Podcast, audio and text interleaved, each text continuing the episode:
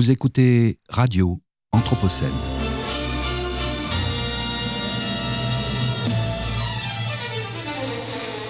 Une programmation de Radio Anthropocène avec Radio Bellevue Web et l'École urbaine de Lyon.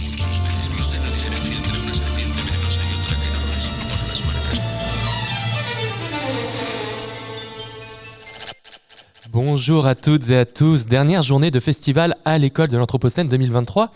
Et pour conclure la semaine en beauté, nous sommes en direct et surtout en public du RIS à Villeurbanne. Bienvenue sur Radio Anthropocène. Encore plein d'entretiens, chroniques et tables rondes de qualité pour tout comprendre des mondes urbains Anthropocène jusqu'à 15h. Et nous conclurons cette journée de radio avec l'artiste Azrael qui nous fera l'honneur de nous proposer deux textes originaux. Radio Anthropocène, c'est toujours une production de Cité Anthropocène avec le partenariat de l'école urbaine de Lyon et Radio Bellevue Web et le soutien de la ville de Lyon. On commence cette journée par un dialogue animé. Damien Rondepierre reçoit Renaud Père et David Bravo. Bonjour Damien. Bonjour à tous et tous. Nous sommes en direct du RIS pour le festival à l'école de l'Anthropocène avec la radio Anthropocène pour notre dialogue animé du jour. Aujourd'hui, nous revenons sur les enjeux que posent le logement et l'habitat dans ce contexte d'urbain Anthropocène. Nous le verrons, penser et faire l'habitat, c'est intégrer les questions d'accessibilité économique au logement, les problématiques sociales, problématiques environnementales posées par le cadre bâti, mais aussi par les manières de vivre, et même penser le potentiel politique de la vie quotidienne. Pour en discuter, nous sommes en compagnie de deux invités, tous les deux actifs de par leur position professionnelle, mais aussi politique sur ces questions d'habitat et plus globalement d'aménagement de nos villes. Renaud Père, bonjour. Bonjour. Vous êtes vice-président de la métropole de Lyon à l'habitat, au logement social et à la politique de la ville. Vous êtes également professeur de sciences politiques à l'IEP de Lyon, spécialiste des politiques publiques urbaines. David Bravo, bonjour à vous également. Bonjour, un plaisir. Vous êtes euh, architecte et faites partie du cabinet de conseil euh, Urban Front qui traite des enjeux de justice sociale, spatiale et environnementale dans les villes. Vous venez de Barcelone, vous avez été conseiller en charge de la lutte contre la gentrification de la municipalité Barcelone en commun. Vous participerez ce soir à la soirée de clôture du festival intitulée Et maintenant que faire Les possibles anthropocènes? Pour commencer notre échange, qu'on va débuter maintenant, nous partons en Espagne. Pouvez-vous nous expliquer, David Bravo, comment euh, vous, dans votre quotidien, vous introduisez la notion et le défi que pose l'anthropocène dans votre travail? Euh, ben oui. Euh, le, problème pour moi, c'est qu'on en parle beaucoup, pas, tellement de l'anthropocène, mais de, l'échauffement climatique, du changement climatique. On en parle tout le temps, euh, même dans les annonces, en la radio, les, les, bagnoles se, vendent en disant qu'elles sont écologiques, ou, même les banques. Mais par contre, on n'en fait rien. Donc si on regarde les chiffres, c'est tout à fait le, contraire. On va dans, les mauvais sens. Donc c'est un peu comme si on avait un PowerPoint qui disait des choses sur l'écologie, sur le changement climatique, et voilà. Et après, on a un Excel qui dit tout le contraire. Pour moi, ça, c'est la, la, principale erreur qu'on est en train de commettre.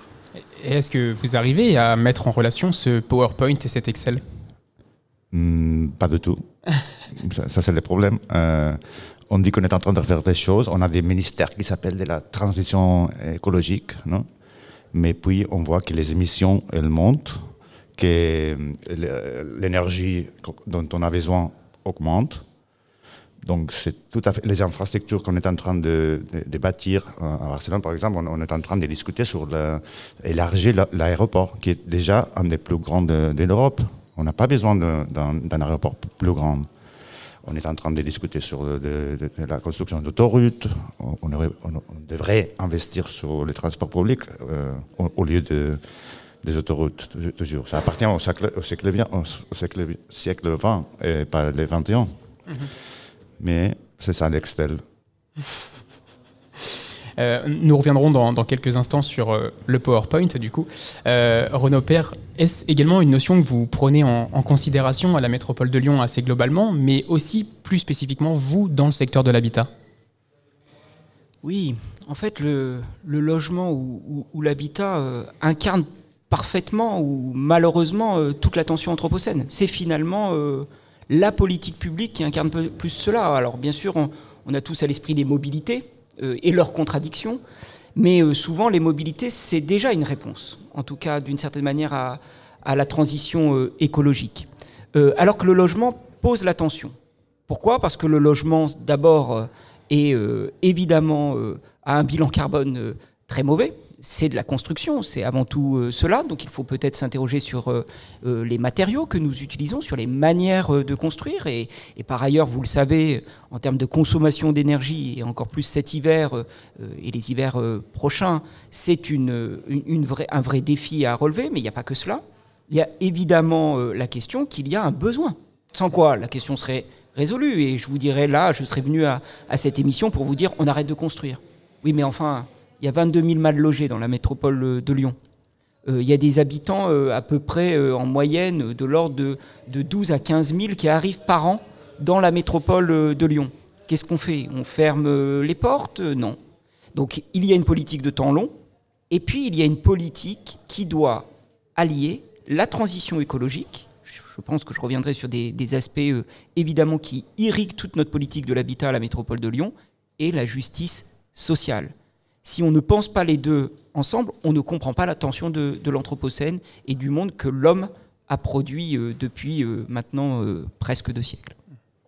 Je, vais revenir sur ces, sur ces structures institutionnelles que vous avez tous les deux citées juste, juste avant. vous pointez du doigt qu'il est compliqué de passer euh, ou de faire entendre ce contexte d'anthropocène au quotidien euh, qui appelle des politiques résolument transversales et non pas à penser en, silo. Euh, comment est-ce possible aujourd'hui dans la métropole de Lyon, Renaud Père Est-ce qu'on pense par le social, le politique, l'économique ou est-ce qu'on pense plutôt par des objectifs, par des enjeux? Non, on pense avant tout par l'écologique et le social, évidemment mais ça n'est absolument pas opposé à l'économique. Pourquoi? Parce que nous savons très bien que nous devons euh, relancer des filières euh, du bâtiment autour de la filière bois, de la filière euh, terre crue, et je pourrais en évoquer d'autres, et que c'est une opportunité. Je ne suis pas du tout en train de faire du greenwashing. Hein. Il y a une vraie opportunité de transition économique, par la prise de conscience évidemment de la transition écologique. Mais oui, nos priorités sont doubles à la, à la métropole de Lyon. C'est l'écologique et le social. Alors, il ne suffit pas de dire ça. Je vais vous prendre un exemple. Euh, quand nous sommes arrivés, nous avons euh, récupéré des grandes opérations de rénovation urbaine. Hein. Euh, il y avait 10 projets en rue, hein. c'est l'Agence nationale de la rénovation urbaine qui était engagée dans notre métropole. Nous en avons rattrapé un, celui de, de Givors, ça faisait 11. Puis il y en avait deux qui étaient en suspens, celui de Villeurbanne-Saint-Jean et celui de Bron-Paris. Je vais vous prendre juste cet exemple. Un an de lobbying de la métropole de Lyon pour dire sur Paris Sud, désolé, parce que ça, ça, ne parle pas forcément à, tout le monde, c'est un ensemble de constructions de la fin des années, toute fin des années 50, années 60, qu'on pourrait qualifier de grands ensembles, qui sont en bordure du parc de Paris, qui était un grand parc euh, euh, créé il y a à peu près un siècle pour euh, notamment l'est de la métropole, plutôt ouvrière. Et eh bien là, nous nous sommes battus pour dire nous ne voulons pas démolir on peut faire un choc d'attractivité, vous mettez toutes les guillemets, hein, parce que ce n'est pas mon expression, c'est celle de l'ANRU. Un choc d'attractivité, mais en réhabilitant ces bâtiments. Un an de lobbying. On a obtenu.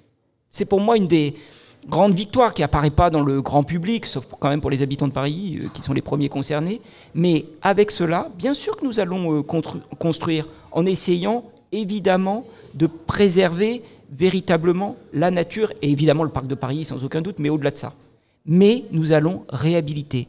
C'est à la fois un gain social pour celles et ceux qui habitent aujourd'hui euh, ces immeubles, c'est évidemment un gain écologique, et je vais essayer de convaincre, nous allons essayer de convaincre, parce que c'est tout l'exécutif qui porte cela, que c'est un gain économique parce que ça relance les filières de réhabilitation qui ne sont pas tout à fait les mêmes dans le bâtiment. Et, ce, enfin, rapidement pour revenir sur le choc d'attractivité, comment est-ce qu'il se met en place? Est-ce que c'est mis en place par euh, l'engagement sur le levier du nombre de logements, par euh, l'investissement de, nouveaux services publics ou de réinstallation de services publics? Le choc d'attractivité, encore une fois, j'aime pas du tout cette expression, mais vous me, c'est moi qui l'ai, posée, donc euh, et vous la reprenez. Bon. Mais c'est quoi? C'est bien sûr déjà par l'occupation temporaire, c'est-à-dire vous savez, les projets ils s'étalent sur des, sur des quasiment sur euh, une décennie, voire 15 ans. Hein. Donc il faut euh, amener, il faut évidemment ramener du service. Mais pour parler un peu rénovation urbaine, c'est le niveau de réhabilitation que nous allons proposer. Enfin, nous sommes un pays où nous avons eu la chance, il y a deux ans maintenant, d'avoir un prix Pritzker avec euh, les, architectes Lacaton et Vassal, qui sont venus à Bron, justement, qui, eux, créent une seconde peau, plus qu'une seconde peau, un nouvel espace, un nouvel espace de vie, une beauté euh, euh, de façade aussi, qui, n'est pas négligeable, mais avant tout un confort dans le, logement. Ces architectes travaillent le logement social. Et ben c'est ça l'esprit euh, de Paris. Très bien, merci.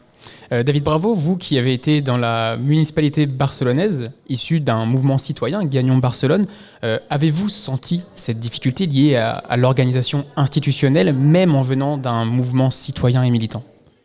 Ouais, Oui, tout à fait. L'institution, elle est, faite pour euh, ne pas se laisser changer. Quoi. Donc, euh, du moment où, où l'on est entré à la mairie, il y avait tout un tas de choses qui, étaient très difficiles à, changer. Quoi, non? Ça, ça, ça, ça- a été un, gros problème. Mais on, on est, on est entré pour changer la ville. Et moi, je dirais tristement qu'à la fin, la ville nous a changé à nous. Parce que là, maintenant, les, les mouvements, hum, au début, c'était gagnant Barcelone, mais puis euh, ça a changé à Barcelone en commun. Et là, tristement, on pourrait dire que c'est tout le contraire. C'est c'est pas du tout la Barcelone en commun qui a changé l'institution, mais l'institution qui a changé les mouvements. Euh, ceux qui étaient des activistes, maintenant, ils, font moins, des, efforts pour, euh, pour faire ce que ce, ce qu'ils sont venus faire, quoi. Et- quelles ont été euh, ces, ces forces euh, qui ont pu euh, bah, transformer ce mouvement initial? Bon, c'est pas c'est très difficile à, résumer, quoi, mais je pourrais dire que il y a des chantages euh, médiatiques qui sont très difficiles à, à fa- à- à faire, y faire face. Je vais vous poser un exemple. Euh, on a à Barcelone cet événement, c'est gros événement, euh, le Mobile World Congress.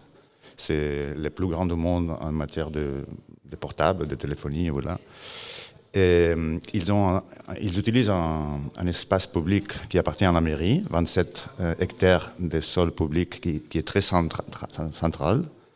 Et il, y a chaque année 100 000 personnes qui viennent à, une ville d'un million et demi pour, faire cet événement.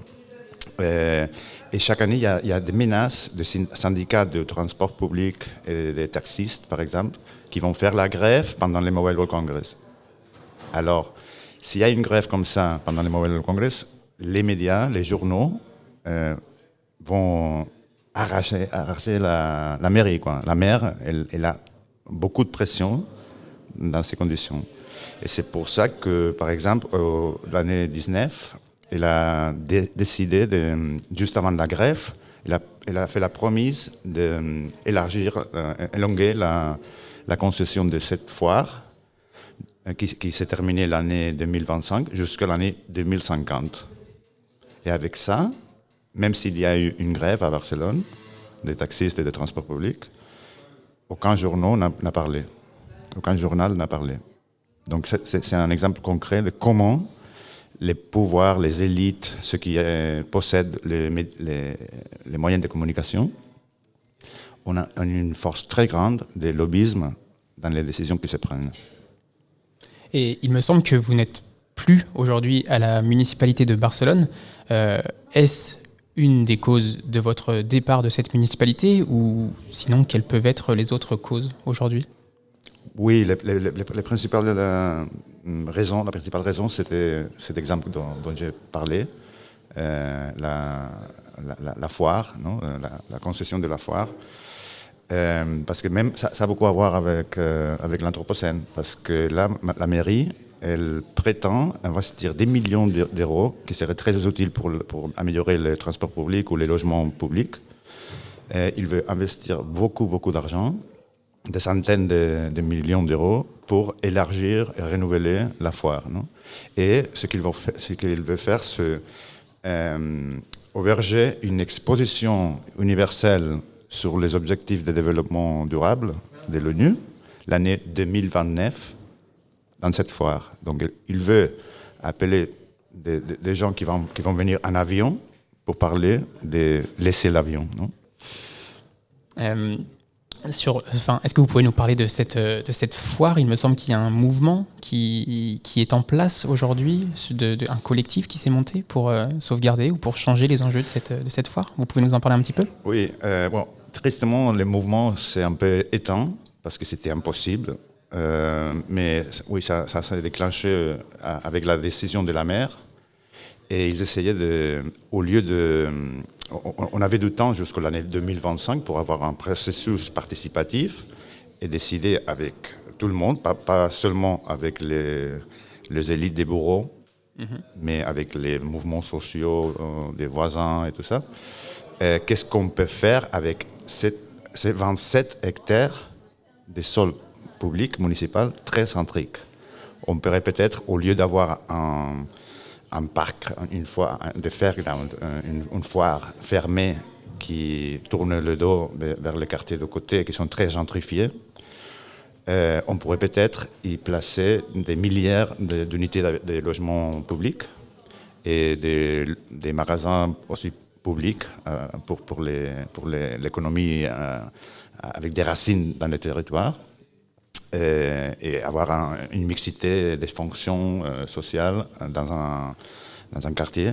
C'est- tout un quartier, c'est à la même taille que la Barcelonnette, qui est un quartier très, très connu de Barcelone. Donc euh, on a essayé d'ouvrir ces processus participatifs, mais tout était déjà signé, quoi. donc euh, ça va pas se passer. et, même avec le- les grèves euh, d'autres euh, d'autres mouvements euh, comme la grève des transports euh, que vous, que vous, dont vous parliez juste avant, est-ce qu'il n'y a pas possible, possibilité d'agréger ces, différentes luttes? C'est pas si facile. euh, On se trouve à Barcelone. c'est- un, très bon exemple d'une ville qui a souffert la désindustrialisation. On était une ville très industrielle avec des mouvements ouvriers et et des syndicats très, très forts. Mais de plus en plus, on a fermé les usines et on, est vers le tourisme, vers les, gros, les grands événements et tout ça. Donc, euh, on a des syndicats qui sont toujours dans les siècles 20 dans le 20 le 20e siècle et pas dans les problèmes qu'on a aujourd'hui. Par exemple, euh, hum, très souvent, ils ont spéculé avec les logements sociaux euh, dans les dernières années. Donc, ils sont toujours dans, une logique qui, qu'ils devraient changer. non? Et ils ne sont pas toujours de côté de- des mouvements sociaux et des voisins qui, qui sont en lutte pour les droits au logement et, les droits à, à la ville, à la fin. Vous revenez euh, juste euh, à l'instant sur les enjeux de gentrification, de logement, de droit à la ville. Euh, avant de revenir et de poser ces questions-là, nous allons prendre une petite pause musicale et revenir dans quelques minutes.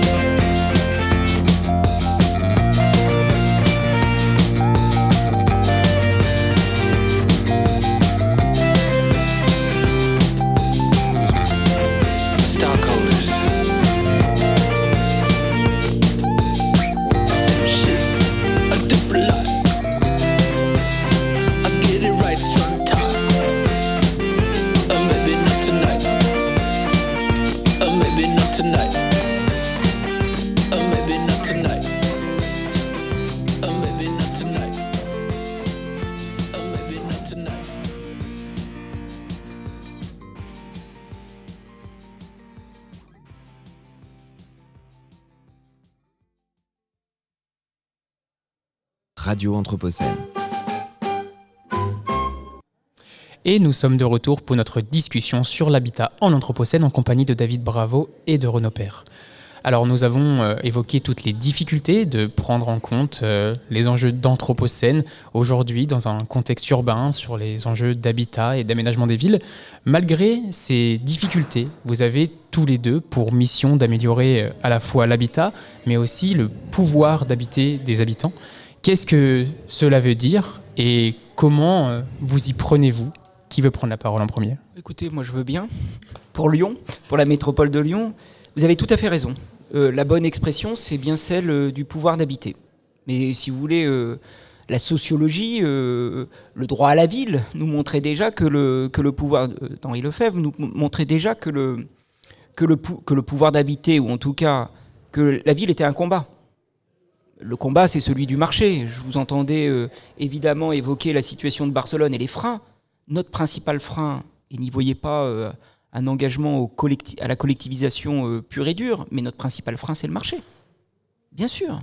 C'est-à-dire que en matière de logement, nous avons un marché totalement débridé. Ce marché débridé, il fait les 22 000 euh, mal logés de notre métropole. Ce marché débridé, il fait les marchands de sommeil qui euh, pensent a, que le logement c'est le tout profit et qu'on peut exploiter la misère. Ce marché débridé, il fait l'inflation du prix du foncier contre laquelle, je me bats euh, et j'essaye euh, précisément de, mobiliser aussi d'autres élus, euh, notamment dans le, le Conseil national de la refondation euh, créé par le gouvernement et je siège dans le CNR Logement, mais pour cette seule revendication quasiment.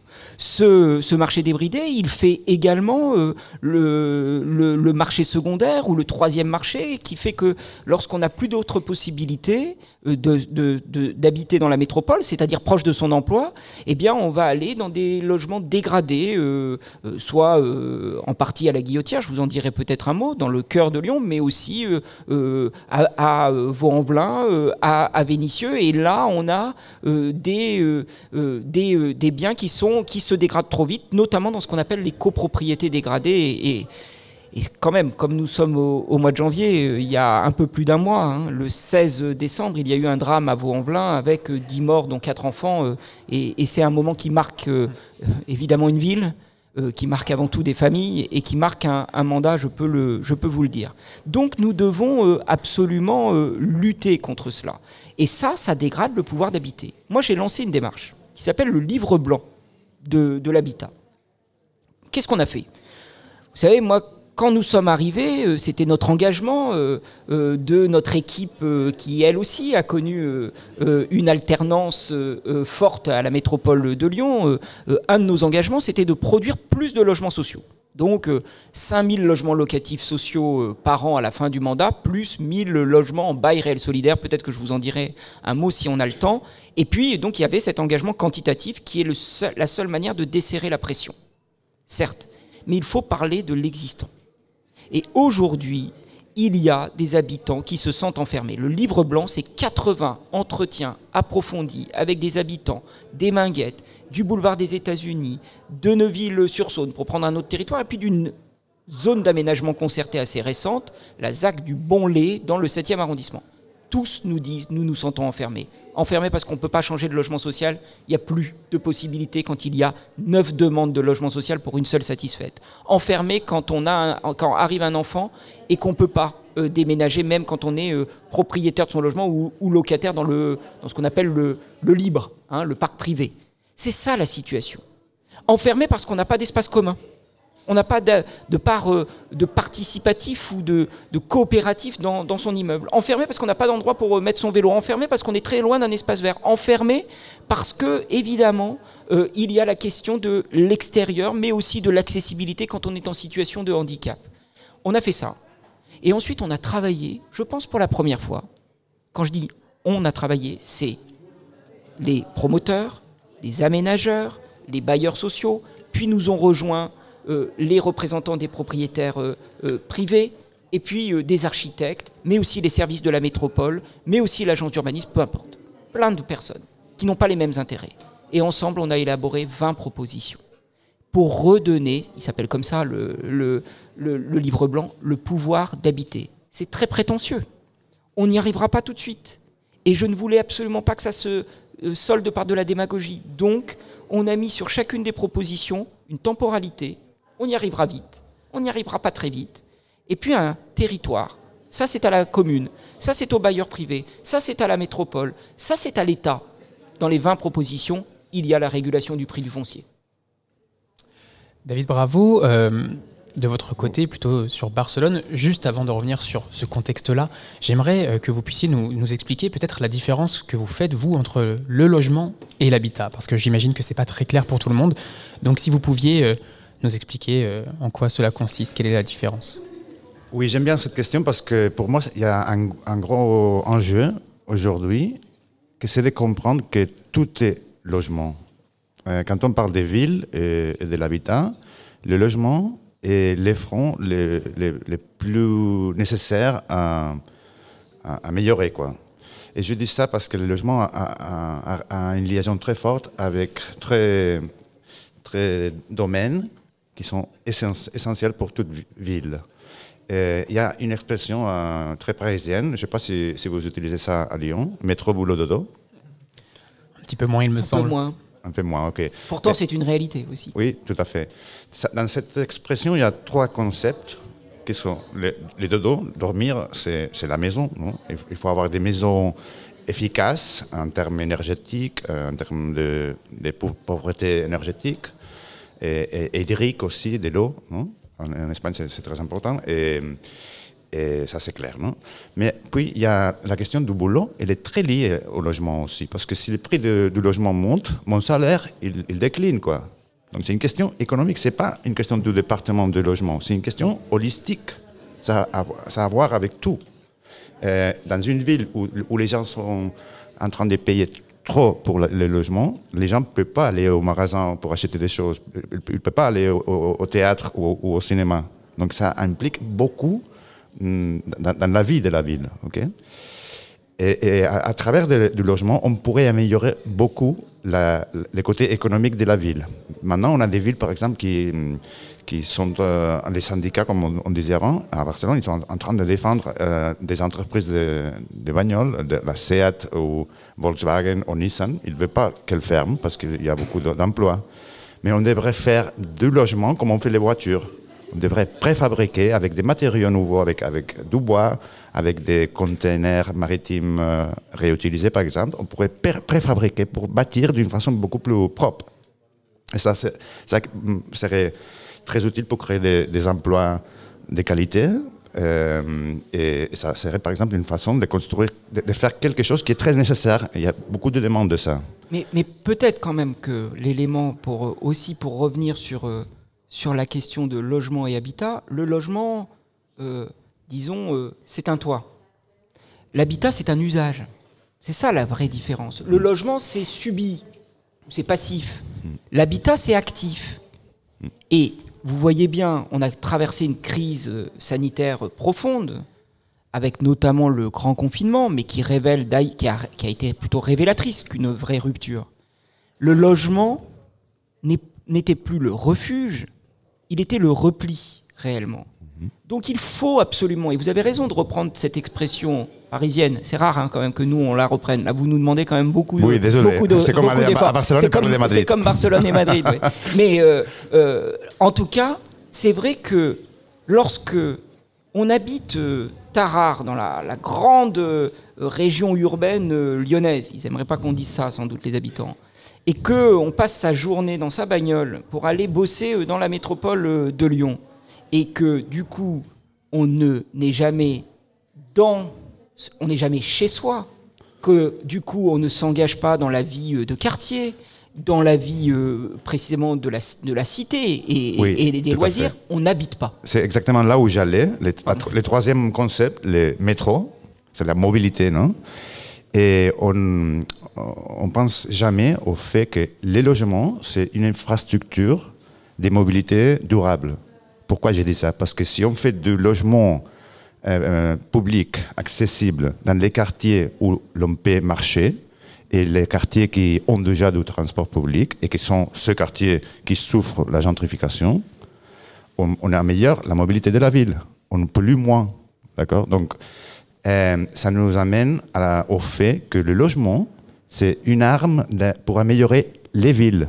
C'est une arme pour donner plus de compacité au quartier, euh, lutter contre l'étalement périphérique. Et aussi, c'est une arme pour nous donner plus de mixticité sociale et fonctionnelle dans les villes. Là où il y a trop de, tourisme ou de commerce, euh, des centres commerciaux ou des, ou des, hum, des bureaux, quoi, on peut injecter de- du logement social, du logement public, pour euh, avoir cette mixture sociale et, et fonctionnelle. Donc, c'est, j'ai un copain qui est urbaniste qui, qui a une, une phrase que j'aime bien. C'est très espagnol, hein, dés- dés- désolé, pardonnez-moi. Mais il dit si la ville était une paella, les logements seraient les riz. Et à Barcelone, on a trop pensé au, tu vois, au calamar. Il va au- falloir qu'on l'adapte à nos plats, à nos plats lyonnais, mais euh, c'est plus difficile peut-être. Tout à fait. Donc, c'est ça, c'est ça ce que je disais. Les logements, c'est tout. Tout est lié au logement. Et on le, relègue au département de, logement, mais les départements d'urbanisme, de, de tourisme, de, l'économie, des relations internationales, tous les départements devraient être très préoccupés au sujet de- logement. Vous, vous avez soulevé quelque chose pendant votre, votre prise de parole qui était la gentrification. Euh, il me semble que vous avez été du coup euh, conseiller à la municipalité de Barcelone en charge de la lutte contre la gentrification. Est-ce que vous pouvez déjà nous expliquer ce que c'est la gentrification et surtout en quoi consistent ces actions? Vous parlez d'injecter de logement social, mais est-ce qu'il y a seulement ce levier-là Ce levier-là? Quels sont les autres leviers? Oui, bon, définir la gentrification aujourd'hui, j'aurais besoin de deux heures ou, ou plus, encore plus. Mais pour moi, c'est assez différent du moment où Ruth Glass euh, a inventé ces mots à Londres, le- les années 60. Parce qu'aujourd'hui, les villes ont une espèce de schizophrénie entre la dimension locale, les voisins, les, tra- les travailleurs, la, réalité physique, et la dimension globale, le tourisme global, la digitalisation de, la société, de l'économie, voilà. Donc euh, aujourd'hui, moi, je, je définis la gentrification comme un- une pathologie des villes compactes qu'on a reçues du passé, des villes, industrielles, qui menacent la compacité et la mixture de ces quartiers centraux, qui sont ceux qui souffrent de la gentrification. Et, le phénomène, il menace ce- cette compacité, cette compacité et cette mixture à travers les trois effets qui se, euh, qui se mêlent entre eux. L'un, c'est les, logements et les magasins aussi, les, espaces commerciaux euh, sont trop chers, ils montent de prix, donc ça expulse les gens vers, euh, vers la, périphérie. Quoi. Donc ils dépendent plus aux voitures. Puis il y a l'adultération, ça veut dire qu'on utilise des logements comme une autre chose, comme un bureau d'avocat, ou peut-être comme une infrastructure touristique, Airbnb, vous me comprenez. Et puis, il y a un, un troisième euh, euh, phénomène, je ne sais pas si vous le souffrez ici à, à Lyon, mais c'est- à Barcelone, c'est c'est très préoccupant, c'est le vidage des logements et des magasins. Donc, d'un côté, on a des investisseurs globaux qui achètent des appartements Oui. et les, ils- habitent pas. Donc, on, peut avoir des, des- des rues entières où il n'y a pas de lumière dans la, la nuit. Et au rez-de-chaussée, il y a beaucoup de magasins qui, qui, qui restent euh, vides. Pourquoi? Parce qu'il y a l'effet Amazon, par exemple. Il y a des, des changements de... Les de- dark stores. voilà, par, par- par exemple. Et aussi parce que le prix hum, ne vaut pas les coûts de, de, lo- de lo- de loyer en, en magasin dans, dans cette rue. Allez-y. Peut-être, moi, effectivement, la gentrification s'est complètement transformée. Et vous avez raison de dire que c'est plus celle euh, des années 60, 70, euh, 80, 90 même. Euh, et on, le sait, on a eu plusieurs générations de gentrifieurs. Il y, a, des très beaux travaux en France, je pense aux travaux d'Anaïs Collet euh, notamment, euh, qui montrent qu'il y a eu plusieurs générations. Fin, années 70-80, c'est des classes moyennes qui arrivent et qui vont dans des quartiers populaires.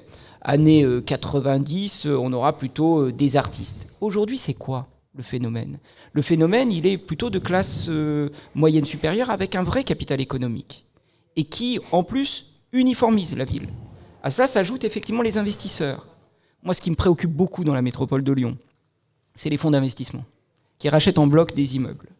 Alors, euh, à Lyon, on avait eu une grande controverse il y a une dizaine d'années sur des immeubles haussmanniens. Euh, Aujourd'hui, c'est plus les immeubles pierre de taille haussmanniens, c'est des immeubles communs. Rachetés en bloc, on indemnise à l'enveloppe euh, l'occupant, et puis après on revend à la découpe en faisant une culbute x2, x3. C'est évidemment la vacance des logements qui bien souvent est, est préférable. C'est dire à quel point quand même l'investissement dans la pierre est considéré comme un objectif. Et puis euh, c'est évidemment les meublés de tourisme. J'ai toujours, ça m'écorche un peu quand même de citer euh, un nom euh, de plateforme, mais vous l'avez cité, donc je dirais que vous l'avez fait pour moi. Eh bien, il faut lutter contre ça. Donc on a engagé des actions contre euh, les meublés de tourisme, oui, euh, dans la ville de Lyon, là où la loi nous le permet, euh, euh, c'est le changement d'usage qui désormais nécessite une compensation strictement identique à tout bien qui est mis en meublé de tourisme de manière pérenne. Je ne parle pas du nombre de nuitées autorisées dans son propre logement, mais un autre logement. Il faut mettre un logement en location dans le même arrondissement, dans le même quartier. Et puis, il faut lutter contre cette forme de gentrification. Il faut lutter. Comment on fait D'abord, notre chance par rapport quand même à, à Barcelone, et ça c'est important quand même de le dire, c'est le modèle français du logement social. Il faut le rappeler. Parce qu'on a quand même euh, euh, beaucoup euh, vécu, on décrit beaucoup le, le logement social. On a la chance d'avoir un modèle qui est à la fois financé de manière privée et publique. Eh bien, aujourd'hui, dans notre métropole, on a plus de 25% de logements locatifs sociaux. Ça suffit pas. Parce que c'est Amberul, je 5%. sais, donc, je euh, sais. Mais ça suffit pas parce que 70% de la population est éligible. C'est pour ça qu'on a développé un autre produit, le bail réel solidaire. Accession à la propriété, accession à la propriété deux fois moins cher parce qu'on on reste propriétaire du foncier. Et qu'est-ce qu'on va faire? On l'annoncera dans quelques jours. On va faire une opération au cœur du quartier de la Guillotière, où on proposera des logements en bail réel solidaire, euh, qui seront pas chers, mais qui permettront à des classes moyennes d'accéder à la propriété tout en ayant réhabilité le bâti qui aujourd'hui se dégrade dans une partie de ce quartier. Merci pour euh, ces engagements et pour euh, toutes ces explications. Euh, cette émission touche à sa fin. Merci à tous les deux pour les échanges stimulants et très intéressants. David Bravo, je rappelle que vous êtes architecte, vous faites partie du cabinet de conseil international Urban Front et que vous êtes investi dans différentes structures et collectifs à Barcelone. Nous vous retrouvons ce soir à partir de 20h30 au RIS pour la soirée de clôture du festival intitulée Et maintenant que faire les possibles anthropocènes. Renaud Père, merci également. Vous êtes vice-président Habitat, Logement Social et Politique de la ville de la métropole de Lyon. Vous avez récemment coordonné le livre blanc de l'habitat qu'il est possible de trouver sur le site de la métropole de Lyon. Merci. Merci. Merci beaucoup.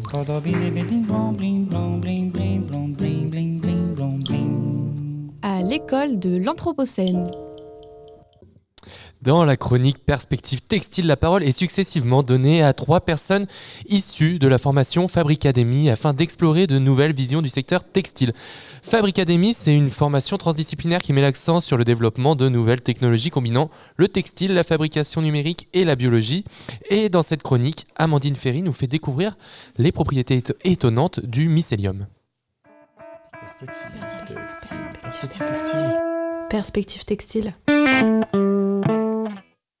est une chronique dans laquelle nous allons explorer de nouvelles visions du secteur du textile. Bonjour à toutes, bonjour à tous. Aujourd'hui, pour cette chronique, nous allons écouter Amandine Ferry, fabrique académicienne, qui va nous parler d'un matériau émergent et méconnu du grand public, le mycélium. Bonjour, aujourd'hui je vais vous parler d'un matériau peu connu qui pourtant se retrouve souvent dans nos assiettes. Il n'est ni animal ni végétal. Il s'apparente au règne du fongique. Le mycélium. Le mycélium est la partie souterraine du champignon. C'est ce réseau que l'on voit peu dans notre quotidien et pourtant celui qui permet aux champignons de grandir. Ce qui est incroyable avec le mycélium, c'est son organisme de réseau ramifié, créé pour communiquer avec différentes espèces qui l'entourent un véritable Internet de la nature autonome. Et si nous nous connections un peu plus au mycélien Apparu à la surface de la Terre il y a environ 800 millions d'années, nous avons beaucoup à en apprendre de lui. En effet, il est capable de nettoyer des sols pollués par les déchets pétroliers ou encore de capter les métaux lourds pour en faire apparaître des kilos de pleurotes et y faire revenir la végétation et les animaux. Il a le super pouvoir de nous soigner, telle la découverte de la pénicilline. Comme étudié dans la mycothérapie, c'est l'application des vertus médicinales des champignons, dans le traitement des plaies, du stress, du diabète, des effets de la ménopause ou encore des cancers. Paul Stamets, mycologue et chercheur, a notamment réussi à soigner sa mère d'un cancer en utilisant le tramède versicolore, champignon utilisé depuis un millénaire en Asie et en Europe pour ses propriétés médicinales incroyables. Et il est aussi une alternative comme matériau biodégradable les mycomatériaux qui sont peu énergivores en utilisant des ressources locales telles que nos déchets et à faible coût. Imaginez, vous entrez dans votre appartement et si vos murs, vos sols, votre mobilier, vos luminaires, votre garde-robe, vos emballages et le contenu de votre frigo étaient complètement compostables. Pour autant, il garderait votre espace thermiquement, phoniquement isolé et lui assurerait des propriétés hydrofuges et inifuges. Ces propriétés vous apporteraient santé et nourriture. Bah en fait ce monde il existe déjà, et il devient peu à peu réalité.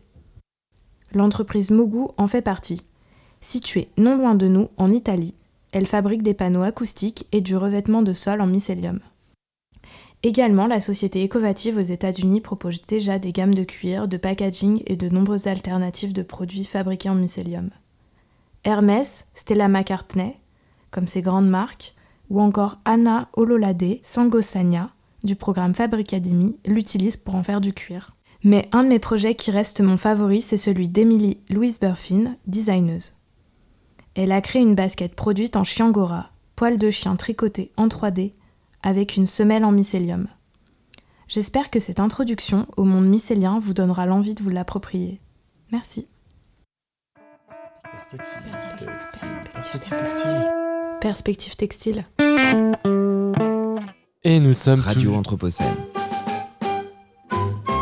Et nous sommes toujours en direct en public du RIS à l'occasi- l'occasion de la cinquième édition du festival à l'école de l'Anthropocène. Juliette Michel nous, reçoit- nous rejoint au micro pour notre rubrique à l'écoute des sciences. Bonjour Juliette. Bonjour Florian et bonjour à tous. Radio Anthropocène.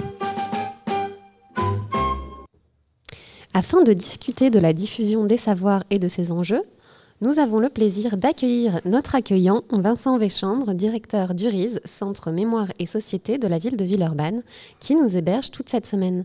Vincent Véchambre, bonjour. Bonjour. Vous êtes également professeur des universités et pour commencer cet entretien, nous voulions vous interroger sur ce qu'apporte d'avoir des lieux hybrides tels que le RIS mêlant recherche et accueil du public. Alors, une petite précision pour euh, démarrer, je ne Mhm. suis plus professeur des universités. Ah. J'ai eu une vie universitaire assez longue, effectivement, mais je, ne, le suis plus, même si on est quand même profondément marqué par euh, oui, plus de 30 ans euh, de, carrière dans l'enseignement supérieur et la recherche. Donc, euh, si je suis arrivé ici, effectivement, c'est pas tout à fait le hasard non plus, même si c'est une bifurcation, dans le sens où ce lieu est un lieu où il y a de la recherche. Alors ça c'est déjà un, premier, premier élément en termes effectivement de, de- contribution finalement à la production de savoir, à la diffusion et au partage, euh, dans le sens où ce, lieu-là, qui est un lieu hybride, euh, a, pour, euh, plus- a plusieurs composantes hein, depuis qu'il existe, depuis 2008, euh, dont je viens de l'évoquer, un pôle où nous accueillons des chercheurs, des doctorantes à l'heure actuelle, et puis chaque année des masterants et masterantes. Et à côté de cela, effectivement, il y a toute l'action culturelle dans sa diversité, évidemment, qui est portée par euh, les archives municipales, qui est portée par euh, une médiathèque, euh, ce qu'on appelle, nous, le pôle action culturelle, hein, qui met en, musique et en espace hein, toutes les propositions culturelles, que ce soit dans l'espace d'exposition, que ce soit dans la salle de spectacle, euh, et puis dans d'autres lieux qui sont des ateliers qui permettent d'accueillir un certain nombre d'activités. Et j'en rajoute à cela effectivement un pôle ressources qui nous permet de, faire tourner un équipement comme celui-ci, hein, pour le situer, dans lequel travaillent une trentaine de personnes, euh, avec cette vocation finalement de, de croisement et d'hybridation entre des démarches artistiques, culturelles et scientifiques. Vous avez évoqué le mot bifurcation pour parler de votre parcours. Donc là, on est au Festival de l'Anthropocène, c'est un mot qui est très présent. Et donc si on se penche peut-être un peu plus sur votre programmation, comment est-ce que justement l'Anthropocène a pu la faire bifurquer, a pu la faire dévier, évoluer au, au cours du temps? Oula, c'est une question euh, euh, rude et difficile. Eh bien, on est là pour ça. Alors, comment, l'Anthropocène, euh, en, termes de, en tant que, que- que moment, en tant que effectivement, bifurcation, a pu nous faire évoluer? Alors, ça, ça nous a fait évoluer déjà euh, sur le plan très concret. Euh, sur le plan, je dirais, euh, des conditions même de vie sur ce site, hein, puisque euh, suite à, je dirais, des, des, remontées, comme on dit, même si ça renvoie à une conception très hiérarchique des choses qui, n'est- pas finalement si, accentuée dans la ville de Villeurbanne. En tout cas, on, a, on a pu euh, évoquer ici, en travaillant euh, dans ce lieu-là, des moments très difficiles à vivre durant les étés précédents. Et du coup, la, la ville s'en est saisie de manière très sérieuse en nous proposant, par exemple, de transformer ce qui était un parvis très minéral en jardin. Voilà. Et dans la continuité du jardin qui est de l'autre côté, puisque c'est d'ailleurs la même paysagiste qui a conçu ce, jardin. Voilà. Donc, euh, en termes de, voilà, de conditions de vie et, euh, dans ces moments-là qui sont, euh, qui sont devenus redoutables, il y a un gain évident de, ce point de vue-là. Et, dans le même temps, je dirais que dans les contenus, dans la programmation, pour revenir à votre question, c'est quelque chose aussi que sans doute qui, plus ou moins consciemment d'ailleurs, hein, que, que nous prenons de plus en plus peut-être euh, main, en charge, d'autant plus que du côté de la commande politique, hein, puisque nous sommes équipement municipal, il y a tout un, enjeu qui nous est euh, donné euh, de participer des, des transitions. Là, c'est le vocable qui est utilisé euh, dans le contexte de la commande politique, transition environnementale, sociale et, démocratique, je dirais. Et, et on- donc, on, s'inscrit de plus en plus fortement, explicitement dans, ce cadre-là. Alors, je pourrais illustrer, hein, mais peut-être que je suis déjà un, petit peu long par rapport à ce cadrage un peu de, nos missions et puis de, notre manière de, effectivement, proposer un certain nombre d'activités de contenu. Et donc vous avez euh, parlé du lien entre votre programmation et, euh, la commande publique. Et comment ce, ce lien se traduit en termes de programmation avec les activités recherche menées sur le site? Alors, c'est vrai que le terme de commande publique euh, ou de commande politique peut paraître un petit peu euh, euh, de l'ordre de la contrainte. Ce n'est pas comme ça que ça fonctionne, disons. Euh, Mm, mm. Voilà. Mais je, je comprends tout à fait la question. Je précise juste effectivement que c'est nous ensuite qui interprétons et proposons par rapport à un cadrage qui, qui nous est donné. Alors, par rapport à la question de la, de la place de, de la recherche, je dirais que c'est quelque chose qui, comme je le disais, est, est présent dès le départ.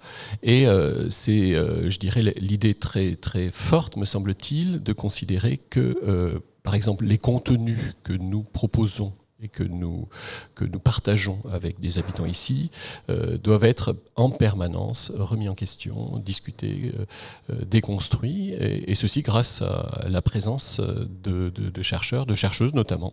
En SHS, c'est vrai que nous avons de plus en plus des chercheuses et qui nous aident à ne pas ronronner, qui nous aident à...